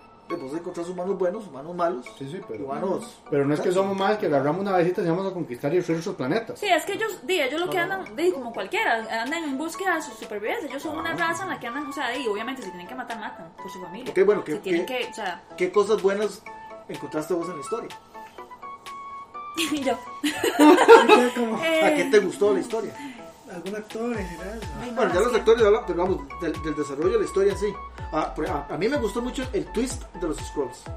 A mí me A mí, gustó no me mucho. a mí ves, es- es- no sé, tal vez porque no, no voy a favor de eso, de que hayan demostrado que ellos son buenos y no son malos. Y que, o sea, porque, como les digo, de- o sea, desde mucho atrás se, se les ha tenido como un miedo, como un respeto y que aquí hasta, hasta cómicos se ven.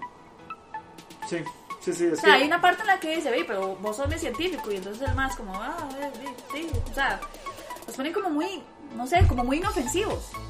Es que lo que yo creo que lo que hicieron fue sentar las bases para presentar más adelante. El estereotipo. El estereotipo que eran malos, ¿no? No, sino, no, a, a lo que me refiero es que lo que hicieron fue sentar las bases para más adelante presentar, digamos, una, una, una versión más extendida de, de esa cultura scroll, ¿verdad? Que sí, hay más ahí que son, son la muerte.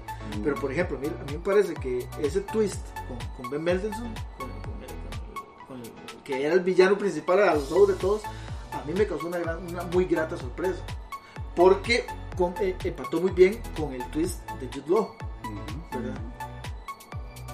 Lo que pasa es que, bueno, ahorita les digo cuáles son las cosas que a mí no me gustaron de la historia. Ya, ya, ya hemos desarrollado algunas, pero bueno, contame vos, Solman, de la, de la historia en sí, ¿Qué- ya hablamos de los actores, le pero de la historia que no te gustó. Hijo de pucha. Respira también. Es que como les digo, que una película entretenga no quiere decir que sea buena. Sí. A mí la película, en la parte de historia, trasfondo y demás, bueno, me gusta mucho ver cómo ella descubre, primero que no era su nombre, porque los del planeta este le decían, le decían Verse. este, Verse, pero no, ella no se Es llamaba el ella, Danvers. Este, cómo descubre su nombre, cómo ella no cree del todo la historia de que tú está peleando contra alguien malo y, y hasta el final se da cuenta cómo... Esa parte me la, me, la, me la vendieron bien, me la compré bien, me gustó. Pero como te digo, el giro de los personajes que están bien y mal, me gustó mucho también. No me gusta, no me gusta Fury, no me gustó el gatito, no me gustó, no sé, es que no conozco la historia de fondo, entonces no sé qué se extiende de lo que es el cómic a esta película que es mentira, que, que, que se rajó demasiado. La actuación de ella no me gusta, pero ya hablamos de las actuaciones. En historia, no, no sé, no sabría decirte qué más. Sí, es que es- Dejémoslo ahí, porque no conozco mucho el cómic, entonces dejémoslo ahí. Ok, bueno, es que A mí, a mí Estás- tal vez lo que... Hay, hay un punto que tal vez... Es que es no- disappointed, ¿cómo es la palabra? Este, Es que hay, hay, muchas expectativas que, porque yo creo que mucha gente esperaba una versión intergaláctica de Civil War, por decir algo. Eh, eh, ok, y ahora sí. Gracias, Dani. Muchas gracias. Este, ya Thanos despedazó la mitad de todo. ¿ok? ¿Qué tiene que hacer Thanos ahora? ¿por qué tienen que pelear contra él? ¿Me explico? ¿Para, qué, para qué lo ocupamos?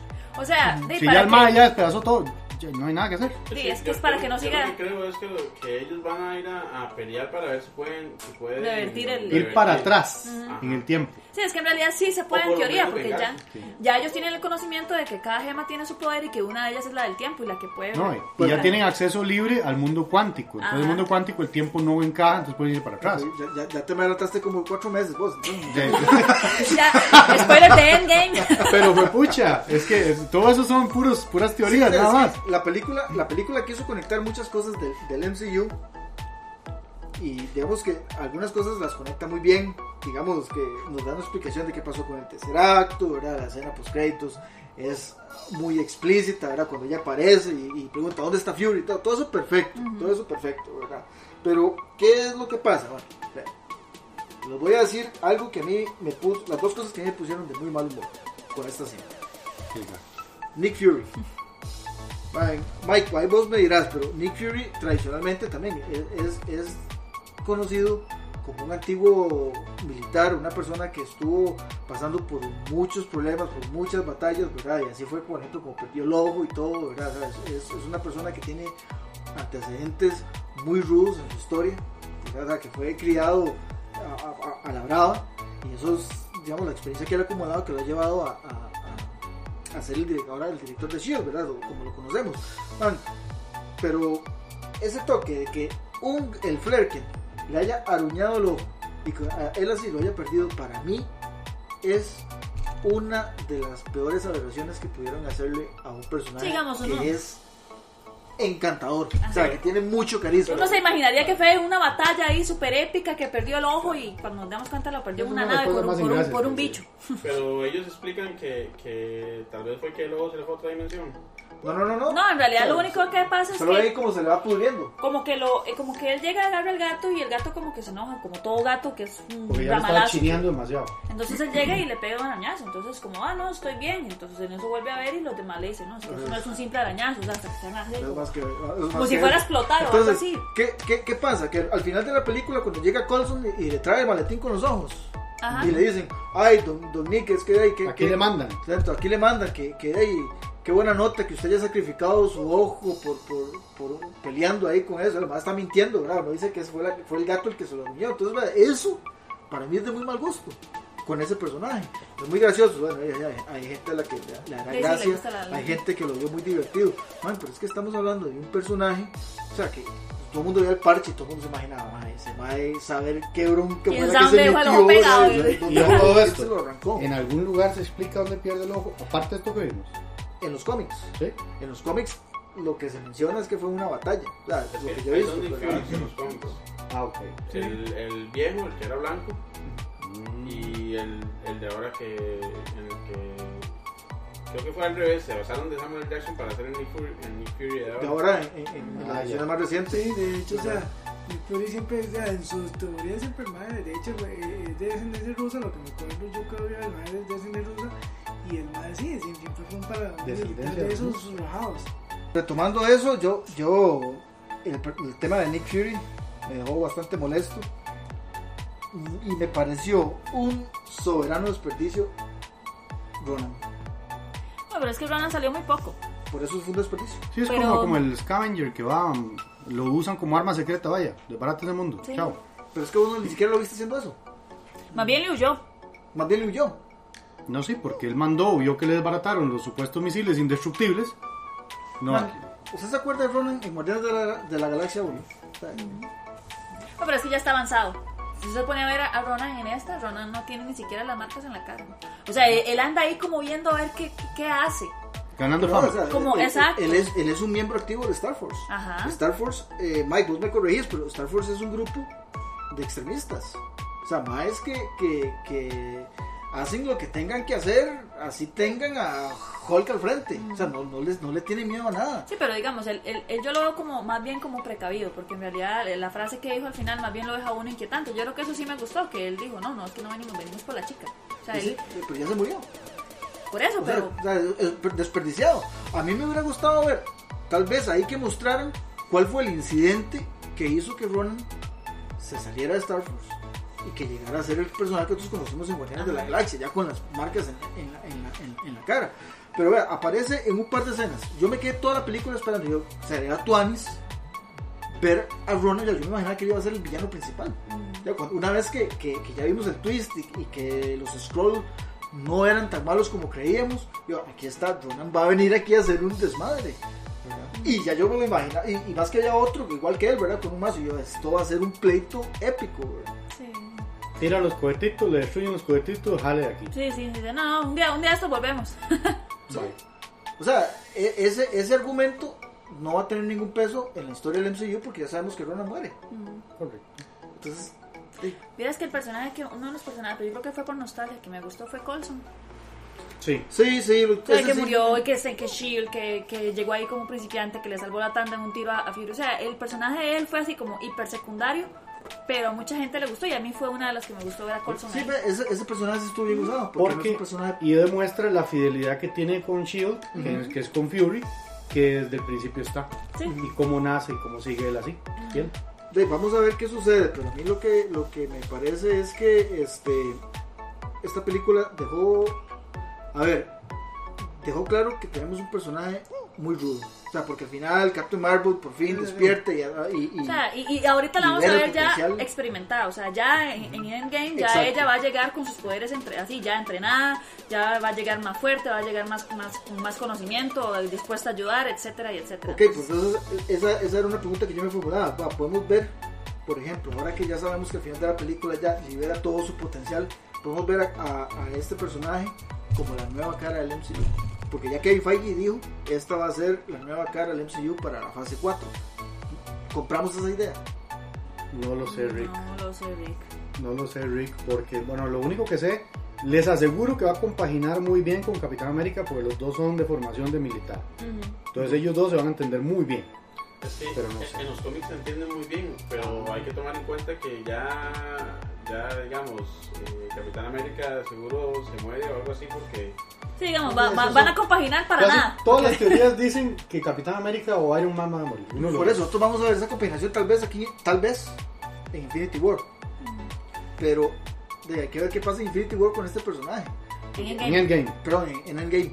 Este, porque lo que yo vi en, en, Captain Marvel, digamos, a mí no me mostró un, origen tan interesante como el de otros personajes. yo lo que veo con esta película es que lo hicieron para que Endgame no durara dos horas más.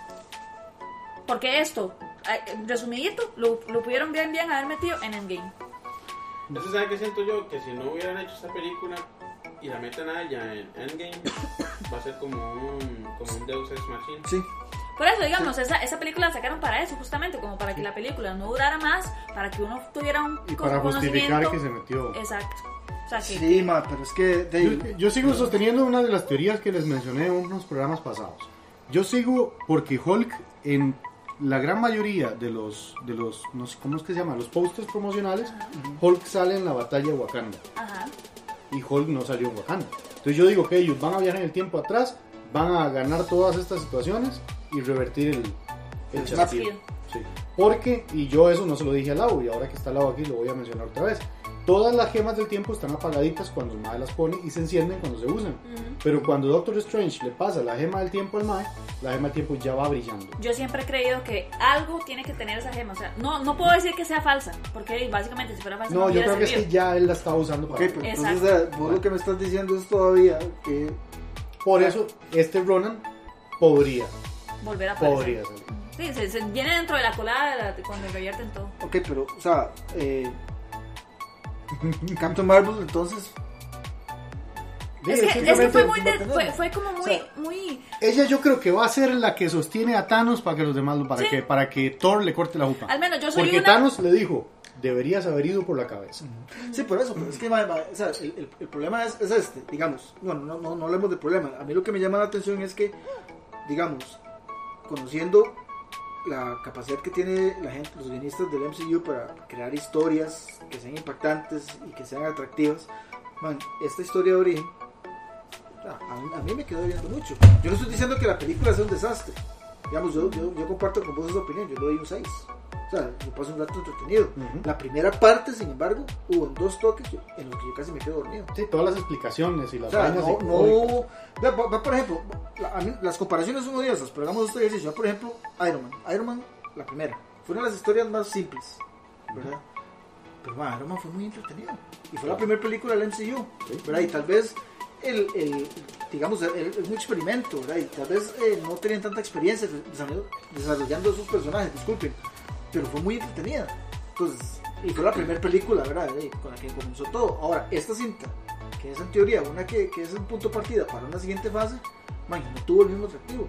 O sea, a mí, o sea, honestamente le digo, me, me, parece que es una película importante, que tiene un mensaje eh, importante, pero se quedó, se quedó muy corta. Es que sí, digamos, usted se acuerda la, la escena final, o sea, ver que Nick Fury estaba llamando con el Viper a alguien poderoso, uno desde ahí dice, uy, esa película va a ser así y que va a ser todo lo que uno está esperando. Y la verdad es que no. O sea, ya cuando yo llegué a ver la película, yo dije, o sea, todo lo del Viper y todo fue puro hype. O sea, yo, no, yo no la he visto, pero yo, yo entiendo que ellos no pudieron hacer eso. Sí lo entiendo, porque es que es el principio de, de esa heroína y no solo eso, es mucho tiempo atrás. Entonces, si ellos hubieran hecho algo muy trascendental, le hubiera quitado peso a toda la historia que se está desarrollando ahorita con el, con el MCU. Sí, pero es que, digamos, ella, ella al final de la película se lleva a los Scrolls para buscarles un hogar. Y, ella se va para defenderlos de los problemas. Son 20, 20 años después, o perdón, 20 años antes de, de, los hechos actuales. y, vemos al personaje que va a.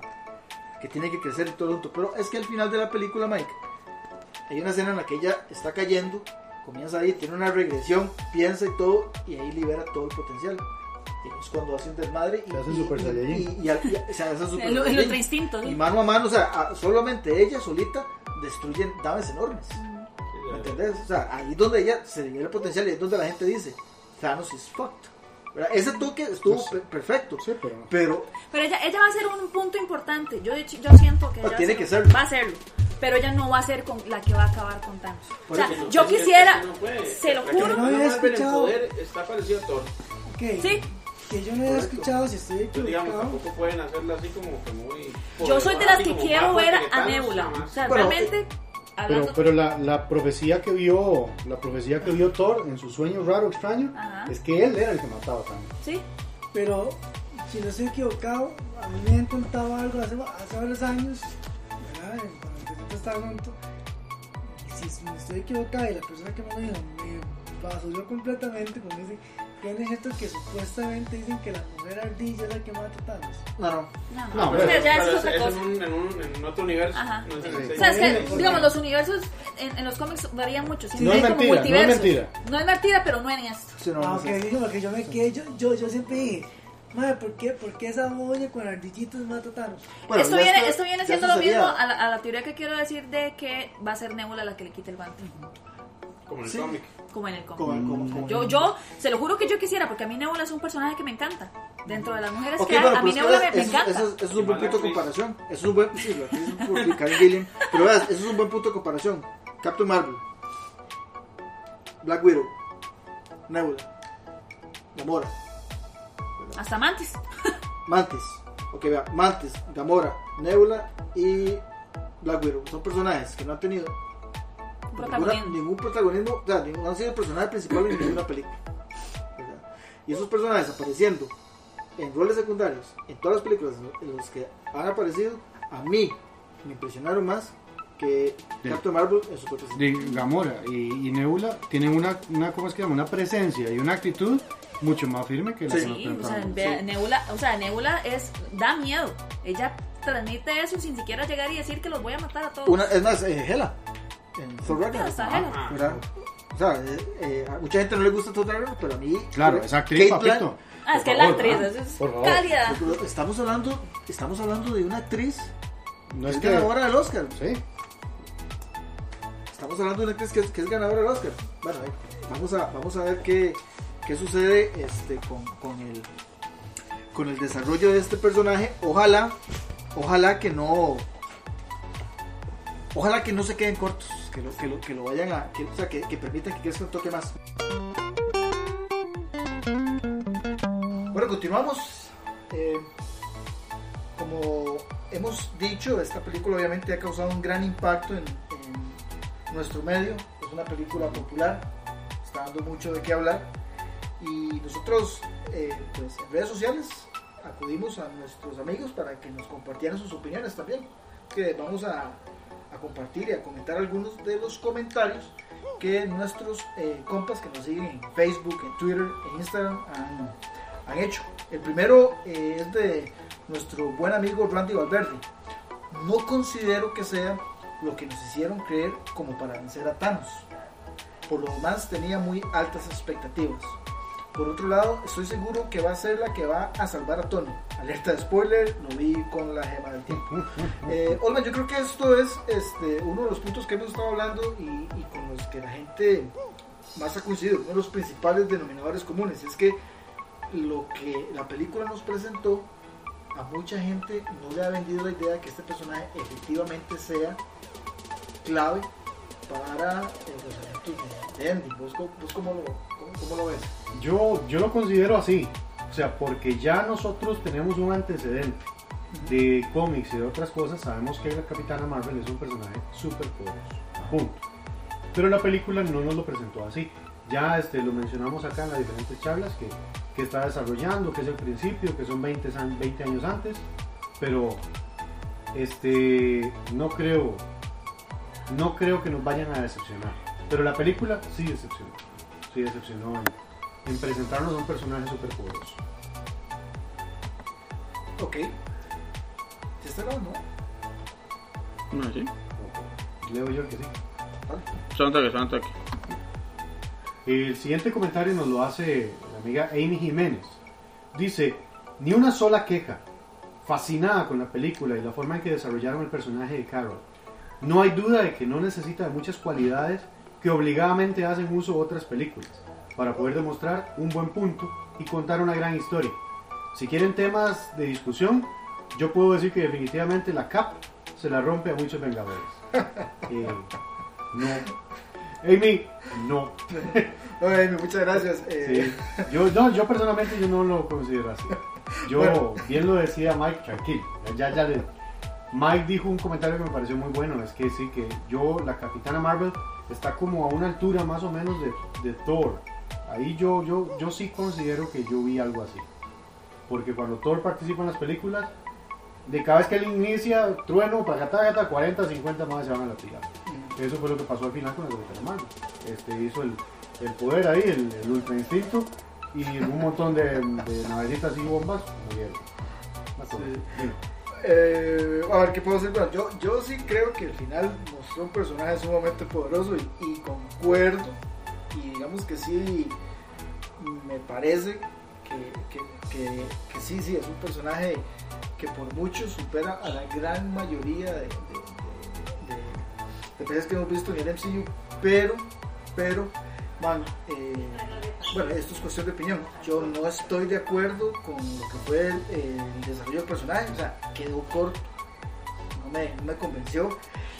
Este, la película tenía, o tiene, perdón, eh, una gran importancia social, eh, hay un mensaje de empoderamiento que sí rescato mucho. De hecho, yo no sé si a vos te pasó, eh, yo, yo fui al cine, cuando yo fui, yo usualmente cuando voy al cine el fin de semana trato de ir muy temprano en la mañana para que no, para no tener que estar sufriendo con las filas y la comida y todo eso. Mm. y a mí me, llamó mucho la atención que en la sala de cine yo vi varios grupos de 5 o 6 muchachas juntas ahí que iban a, ver Captain Marvel. Eso me pareció muy simpático, creo que es una de las, de las grandes virtudes que tiene la gente, y es que es, es ese mensaje ¿verdad? y esa, esa invitación para que, para que las, mujeres también participen de esta carajada geek, que se involucren, todo, que es algo muy bonito, que me gustó mucho.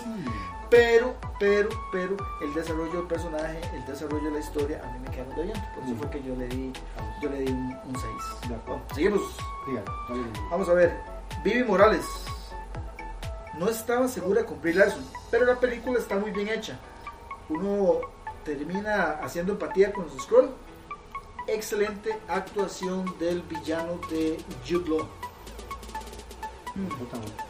¿Estás de acuerdo? Yo sí, la actuación de Jude Law me encanta. Este, no sé, lo está muy bien hecho, lo de Brie Larson. Este, no, Yo no creo que sea muy bien hecho la actuación de Will Pero yo creo que por lo menos es un buen punto de partida. Pasa. Pasa. Pero no está muy bien hecho. Sí, los scrolls sí. A mí los scrolls sí me parece que fue... Ese twist, sí. Fue uno de los mejores twists que he visto en mucho tiempo. Bueno, muchas gracias, Vivi. Este... Seguimos ahí con este. Este está curioso. Sí, el, de Fabi, Fabi. Fabián Arm 19 Instagram. Vamos a tratar de hacerlo como está aquí. Dice, I loved it. Especialmente como empowers women. Esas escenas donde desde niña se caía, pero she got right back up. Got me so pumped. Sorry for el Spanish. También el personaje de Talos. La verdad, muy buen twist y me cautivó bastante esa historia. O sea, lo que nos dice, para los que no masticamos mucho el, el inglés, dice que lo amé, especialmente como empoderar a las mujeres. Las escenas que desde niña se cae, pero ella inmediatamente se levanta, me emocionaron muchísimo. Este, y la del personaje de Talos que está español. Sí, veas, esa escena en la que, en la que ella precisamente tiene sus flashbacks. Y, recuerda cuando caía, entrenando, chiquitita, y que se levantaba. Eso, eso fue un momento muy emocionante dentro de la película. Pero es algo que no desarrollaron, bueno, pudieron haber desarrollado tal vez con un poquito más de intensidad para que la historia ya fuera más interesante, no sé, mostrar cuáles son las carencias de ese personaje, las debilidades o las fallas en el carácter, ¿verdad? Que son propias de, Captain Marvel en los cómics. O sea, qué es lo que la hace temperamental, qué es lo que la hace tan, tan, tan impulsiva, qué es lo que la hace tan brava, porque es parte de, esa naturaleza, que eso es en lo que yo creo que eh, pues sigue, sigue sigue quedando eh, debiendo ir a la película. Sin embargo, sí, esa parte en la que eh, eh, pues ya reacciona y libera, eh, ¿cómo es el, el, ultra instinto? el ultra instinto de Dragon Ball. Cuando, libera el ultra instinto, binaria, fue, sí, sí, exacto. cuando hace el supernova. se, se, fue, fue muy, fue muy, muy chido, muy chido. A mí esta, esta, esta, ¿cómo es que se llama esto? Esta forma de abordarlo, de que ellos le decían, es que eres humana, eres más débil porque eres humana este, hay otra película que también lo abarca, que el personaje principal es que eres humano, no sirve para nada. Y eso es principalmente lo que la lleva a ella a surgir. Es que esa es la idea, nosotros humanos nos equivocamos pero aprendemos. Y saca sí, sí. más fuerza. Sí, ese mensaje Hay otra película que se ve, no me acuerdo cuál es, pero se toma ese mismo discurso. Sí, ese, ese mensaje de, de redención o, de superación es uno, uno, de los mensajes mejores desarrollados en, en, la película, eso sí no tengo ninguna, ninguna queja con eso. Don Mark López no me gustó la actuación de Bill Larson. En la mayoría de escenas no se toma en serio el rol y en ocasiones como que trata de reírse. ¿Ves? Es que esto tal vez es lo que yo te decía sobre la emoción que Bill Larson transmitió. Porque a veces como que no, no me, no me, no, sé, no, me, no me dejó satisfecho con, lo que ella quería transmitir en cámara, como, la dirigieron. Cuando tenía que, o sea, toques en los que tal vez uno esperaba un maderazo del personaje, ¿verdad? Que, que se, y no, mamá, no, o sea, no, no, no, decidieron hacer otra cosa. Yo sí considero lo que tú mencionaste, que es un problema de dirección. A ella le dijeron, hágalo así, hágalo así, hágalo así, y de ella lo hizo así, y no transmitió lo que debería hacer. Sí se veía muy forzado. Sí, y las, las escenas de humor muchas de las escenas de humor también muy forzadas. Sí, como una persona que empieza en el stand-up comedy que no sabe qué hacer. Exactamente, inclusive la, la, química entre ella y Samuel Jackson pues fue vacilona por, ratos, pero hay toques en los que, no sé, man, que querían meter bromas que, que muy, no sé, man, eh, eh, eh, hubiera preferido que, que, que, tomaran otro camino con esa química. Bueno, vamos a ver este, cómo lo hacen la próxima vez. Ok, para finalizar tenemos el personaje, digo, el, comentario de Jocelyn Paiva Rodríguez. Que Jocelyn es un gran personaje en nuestra página. Sí. Ah, bueno, un saludo para Jocelyn entonces. Dice, me encantó la personalidad que le dieron a la capitana. No me gustó el villano, demasiado inútil. Con el poder que tiene la capitana lo habría matado de una sin necesidad de tanto drama. Hubieran puesto a alguien más poderoso para darle más challenge, más reto. Pero me gustó mucho la peli. Este, bueno, Jocelyn, ahí deberíamos la idea precisamente era eso, de mantener a la capitana controlada, porque ellos sabían que había algo en ella. De hecho, ellos querían, de una manera u otra, tener ese poder. Pero, este, por lo menos ya se vio en el desarrollo de la película que no fue posible. Pero estos personajes del que hace Jude Law, esa raza, esa gente, son bastante, bastante fuertes. Sí. No son cualquier cosita. Sí, bueno, em, lo que pasa es que mucha gente sí criticó, digamos, el, algunas de las direcciones que tomaron con el personaje de Jude Law, porque al final el man de, no, no, no ofreció el, Mucho challenge, como dice. el, el challenge, el reto, ¿verdad? O la amenaza, que por ejemplo, yo sigo en eso, sigo insistiendo, para mí sí pudo haber ofrecido Ronan. Es que volvemos a lo mismo. La Capitana Marvel no se nos muestra tan fuerte porque fue 20 años antes del Ronan que conocimos. O sea, ¿por qué Ronan 20 años antes no es así como flojito? No, pero, eso, o algo? pero, pero ¿por qué no lo explicaron? ¿Me entendés? Por supuesto. ¿Me entendés? Explicaron muy bien lo de los Skrulls. Estamos de acuerdo en eso, creo. ¿Verdad? Pero en lugar de usar a Jude Law como villano principal, yo hubiera usado a Ronan. Y le doy más peso a eso y aprovecho la oportunidad para unir eso con Guardians of the Galaxy y que expliquen por qué Ronan dejó Star Force y se convirtió en el extremista que estaba haciendo una matazón alrededor del mundo, ¿verdad? Y decir, no sé, Supuestamente bajo el brazo de Thanos. Sí, pero, pero, exacto, pero es decir, bueno, este enfrentamiento con el Captain Marvel fue la que lo empujó ahí. Me explico, algo, algo así que hubiera dado más peso al personaje, porque... de- Una escenita más. Una escenita más de dos minutos. Man, yo te digo una cosa, así, digamos, jugando de, de guionista, yo hubiera usado a Ronan, digamos, como el arquitecto de todo ese plan y poner a Jude Law como subordinado de él. Como el, como el, entonces. el. Eh, Sí, entonces, Captain Marvel se da cuenta de lo que está pasando, se sopapea a Jude Law, lo manda en el pot y de ahí va a donde está Ronan a rescatar a los Skrull. Eso hubiera, hubiera, hubiera ah, algo así, Amarrado. amarrado, me da más chance de ver a Ronan. Ojalá que le pegue un martillazo a la capitana, y la capitana donde reacciona después de semejante martillazo, ya se le acomodan las ideas y ya sí hace el, el- el despelote. Algo así, no sé, que me hubiera mostrado más de Ronan, que ese era el el personaje que yo tenía más ganas de ver en esta cinta. Y bueno, yo creo que ya con eso terminamos la sección Sí, de QA. De nuevo, a todos, muchísimas gracias. Recuerden que todos los lunes nuestra página de Instagram, en nuestra página de Twitter, en nuestra página de Facebook, van a ver una publicación en la que ustedes pueden compartir sus impresiones, sus preguntas, sus quejas, sus sugerencias sobre cualquier tema relacionado con cine. Simplemente tienen que buscar la fotito del programa y responder con el hashtag Filmiticos Radio. Bueno, todas las cosas buenas tienen que terminar. Llegamos ya al final de uno de los programas más divertidos que hemos tenido en este mes y medio, dos meses de, de- de trabajo. Eh, y como ha sido la tendencia, vamos a terminar con un par de sugerencias acá, ¿verdad? Olman, vos tenías una muy interesante ahí que nos, que nos pasaste. A vernos, ¿cuál es la sugerencia que tenés para esta Correcto, semana? yo les traigo una sugerencia viejita. Les, voy, les quiero mencionar una serie que a mí me, me atrapó en el género de, de ciencia ficción, que es de los 80, bueno, 88, 90. Se llama Red Dwarf, el enano rojo. Es una serie británica.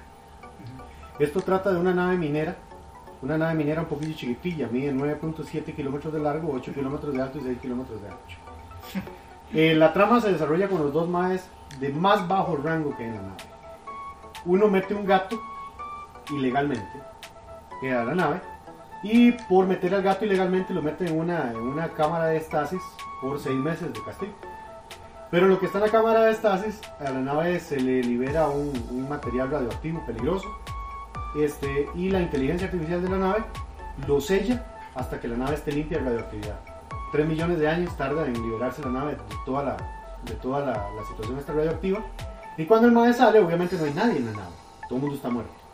Pero la nave le revive al compañero de cuarto de él, que era el otro baboso de la serie, como un holograma para la salud mental de él.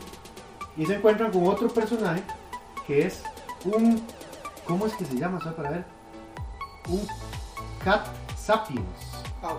No es un Homo sapiens, es un Cat, Cat sapiens. sapiens. Porque es un ser humanoide que evolucionó del gato que llevó Dave Lister, que se llama el personaje principal al inicio. Entonces, este, es muy divertida. Tiene unos efectos que para los 80s y 90s son muy, muy buenos. Ujú. Y tiene bastantes temporadas, son 10 temporadas en total, con una película que cierra toda la historia de él queriendo regresar a la Tierra, que es lo que él quiere regresar a la Tierra. Este, se la recomiendo. Las, temporadas, ¿cuántos capítulos son? Como 10, una cada- son, son temporaditas largas, estos no son como las nuevas, que son cortas, son temporaditas largas de 10 a 15 capítulos. más o sea que hay bastante material para, Es- para pasar un buen rato. Es humor, es humor británico, así que no esperen nada muy sonso como lo, como lo americano. Este, y los personajes son muy bien hechos. y los, como les digo, los efectos luminales, se divierte uno bastante. Mike, usted quería hablar de dos películas coreanas. Eh, sí.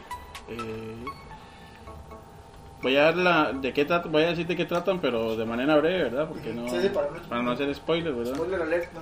Eh, una se llama Lucid Dream, que trata sobre un sobre un mae que le, que le secuestran a la hija.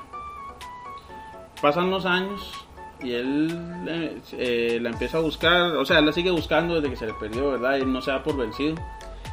Eh, contacta con la, con la policía. La policía medio lo ayuda, pero como que no. Ajá. Después ahí van a ver por qué no. Y, y él descubre que, que puede encontrar pistas indagando en sus sueños. Porque lo, eh, encuentra la manera de, de inducir estos sueños lúcidos y él poder ver no solo lo que él recordaba, sino otras cosas que hay en el- a su alrededor. Y la otra es, se llama Forgotten. Eh, esta sí es un poco más, más psicológica y un poco más de suspenso. Muy buena. Eh, trata sobre un muchacho, ¿verdad? Que al principio, al principio se ve como que se mudan de casa y él, él se ve, es un joven, ¿verdad? Ahí pasan ciertas cosas ahí y después nos damos cuenta que no es, digamos, quien él pensaba que es.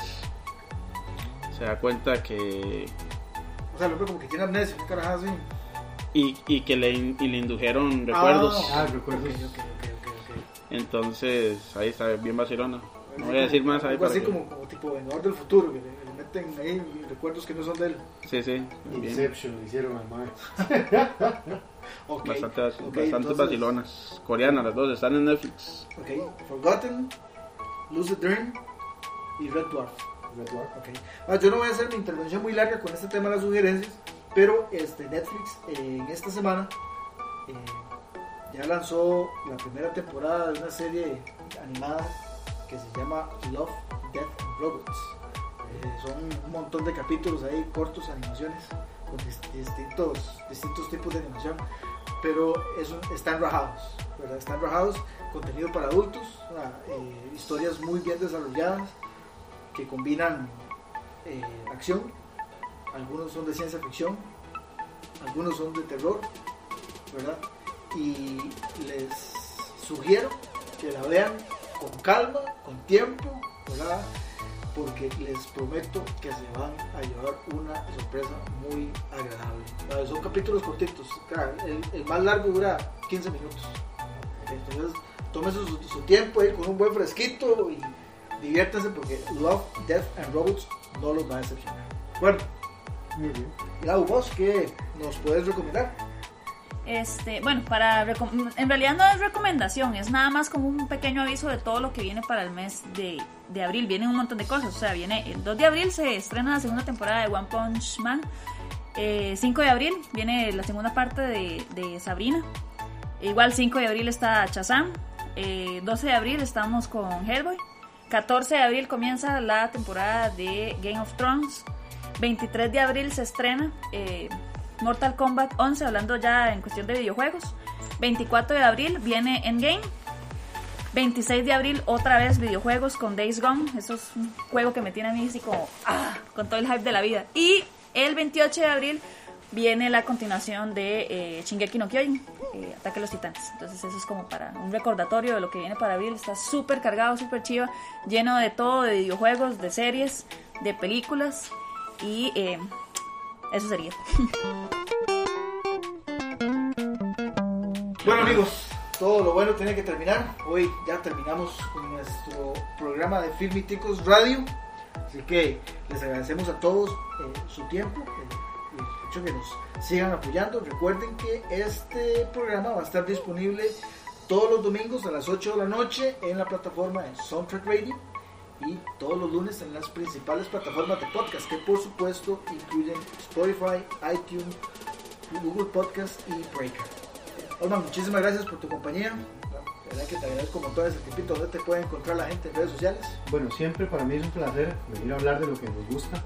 Este, muy divertida la, la presencia hoy de nuestros invitados, ver todo el conocimiento y todo el trabajo de lo que es el cosplay y sus disfraces.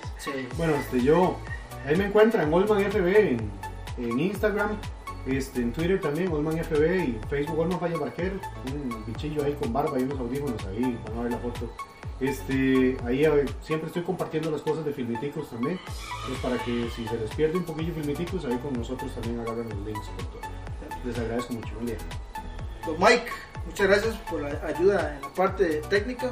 Yo sé que usted no quiere, pero vamos a marcar. usted es diseñador, usted es artista, dibujante de cómics. ¿Dónde, dónde podemos ver el suyo, man? Eh, bueno, ahí me encuentran en Facebook como Airel. Airel. Airel Art. Me, pasa siempre que la gente me dice Ariel. Okay. pues ese ha sido mi, mi nick también hasta en los videojuegos. Entonces me dicen Ariel, yo no sé por qué. Pero es A-I-R-E-L. Y así es en Twitter y Instagram. En Instagram. Y en Devianar y en todo lo que se les ocurra ahí. Ok, perfecto. Y a su servidor lo pueden encontrar en todas las redes sociales que incluyen Facebook, Twitter, Instagram y YouTube, simplemente digitando Filmiticos. Muchísimas gracias por su tiempo, mis amigos. Que me pasen de película. Chao.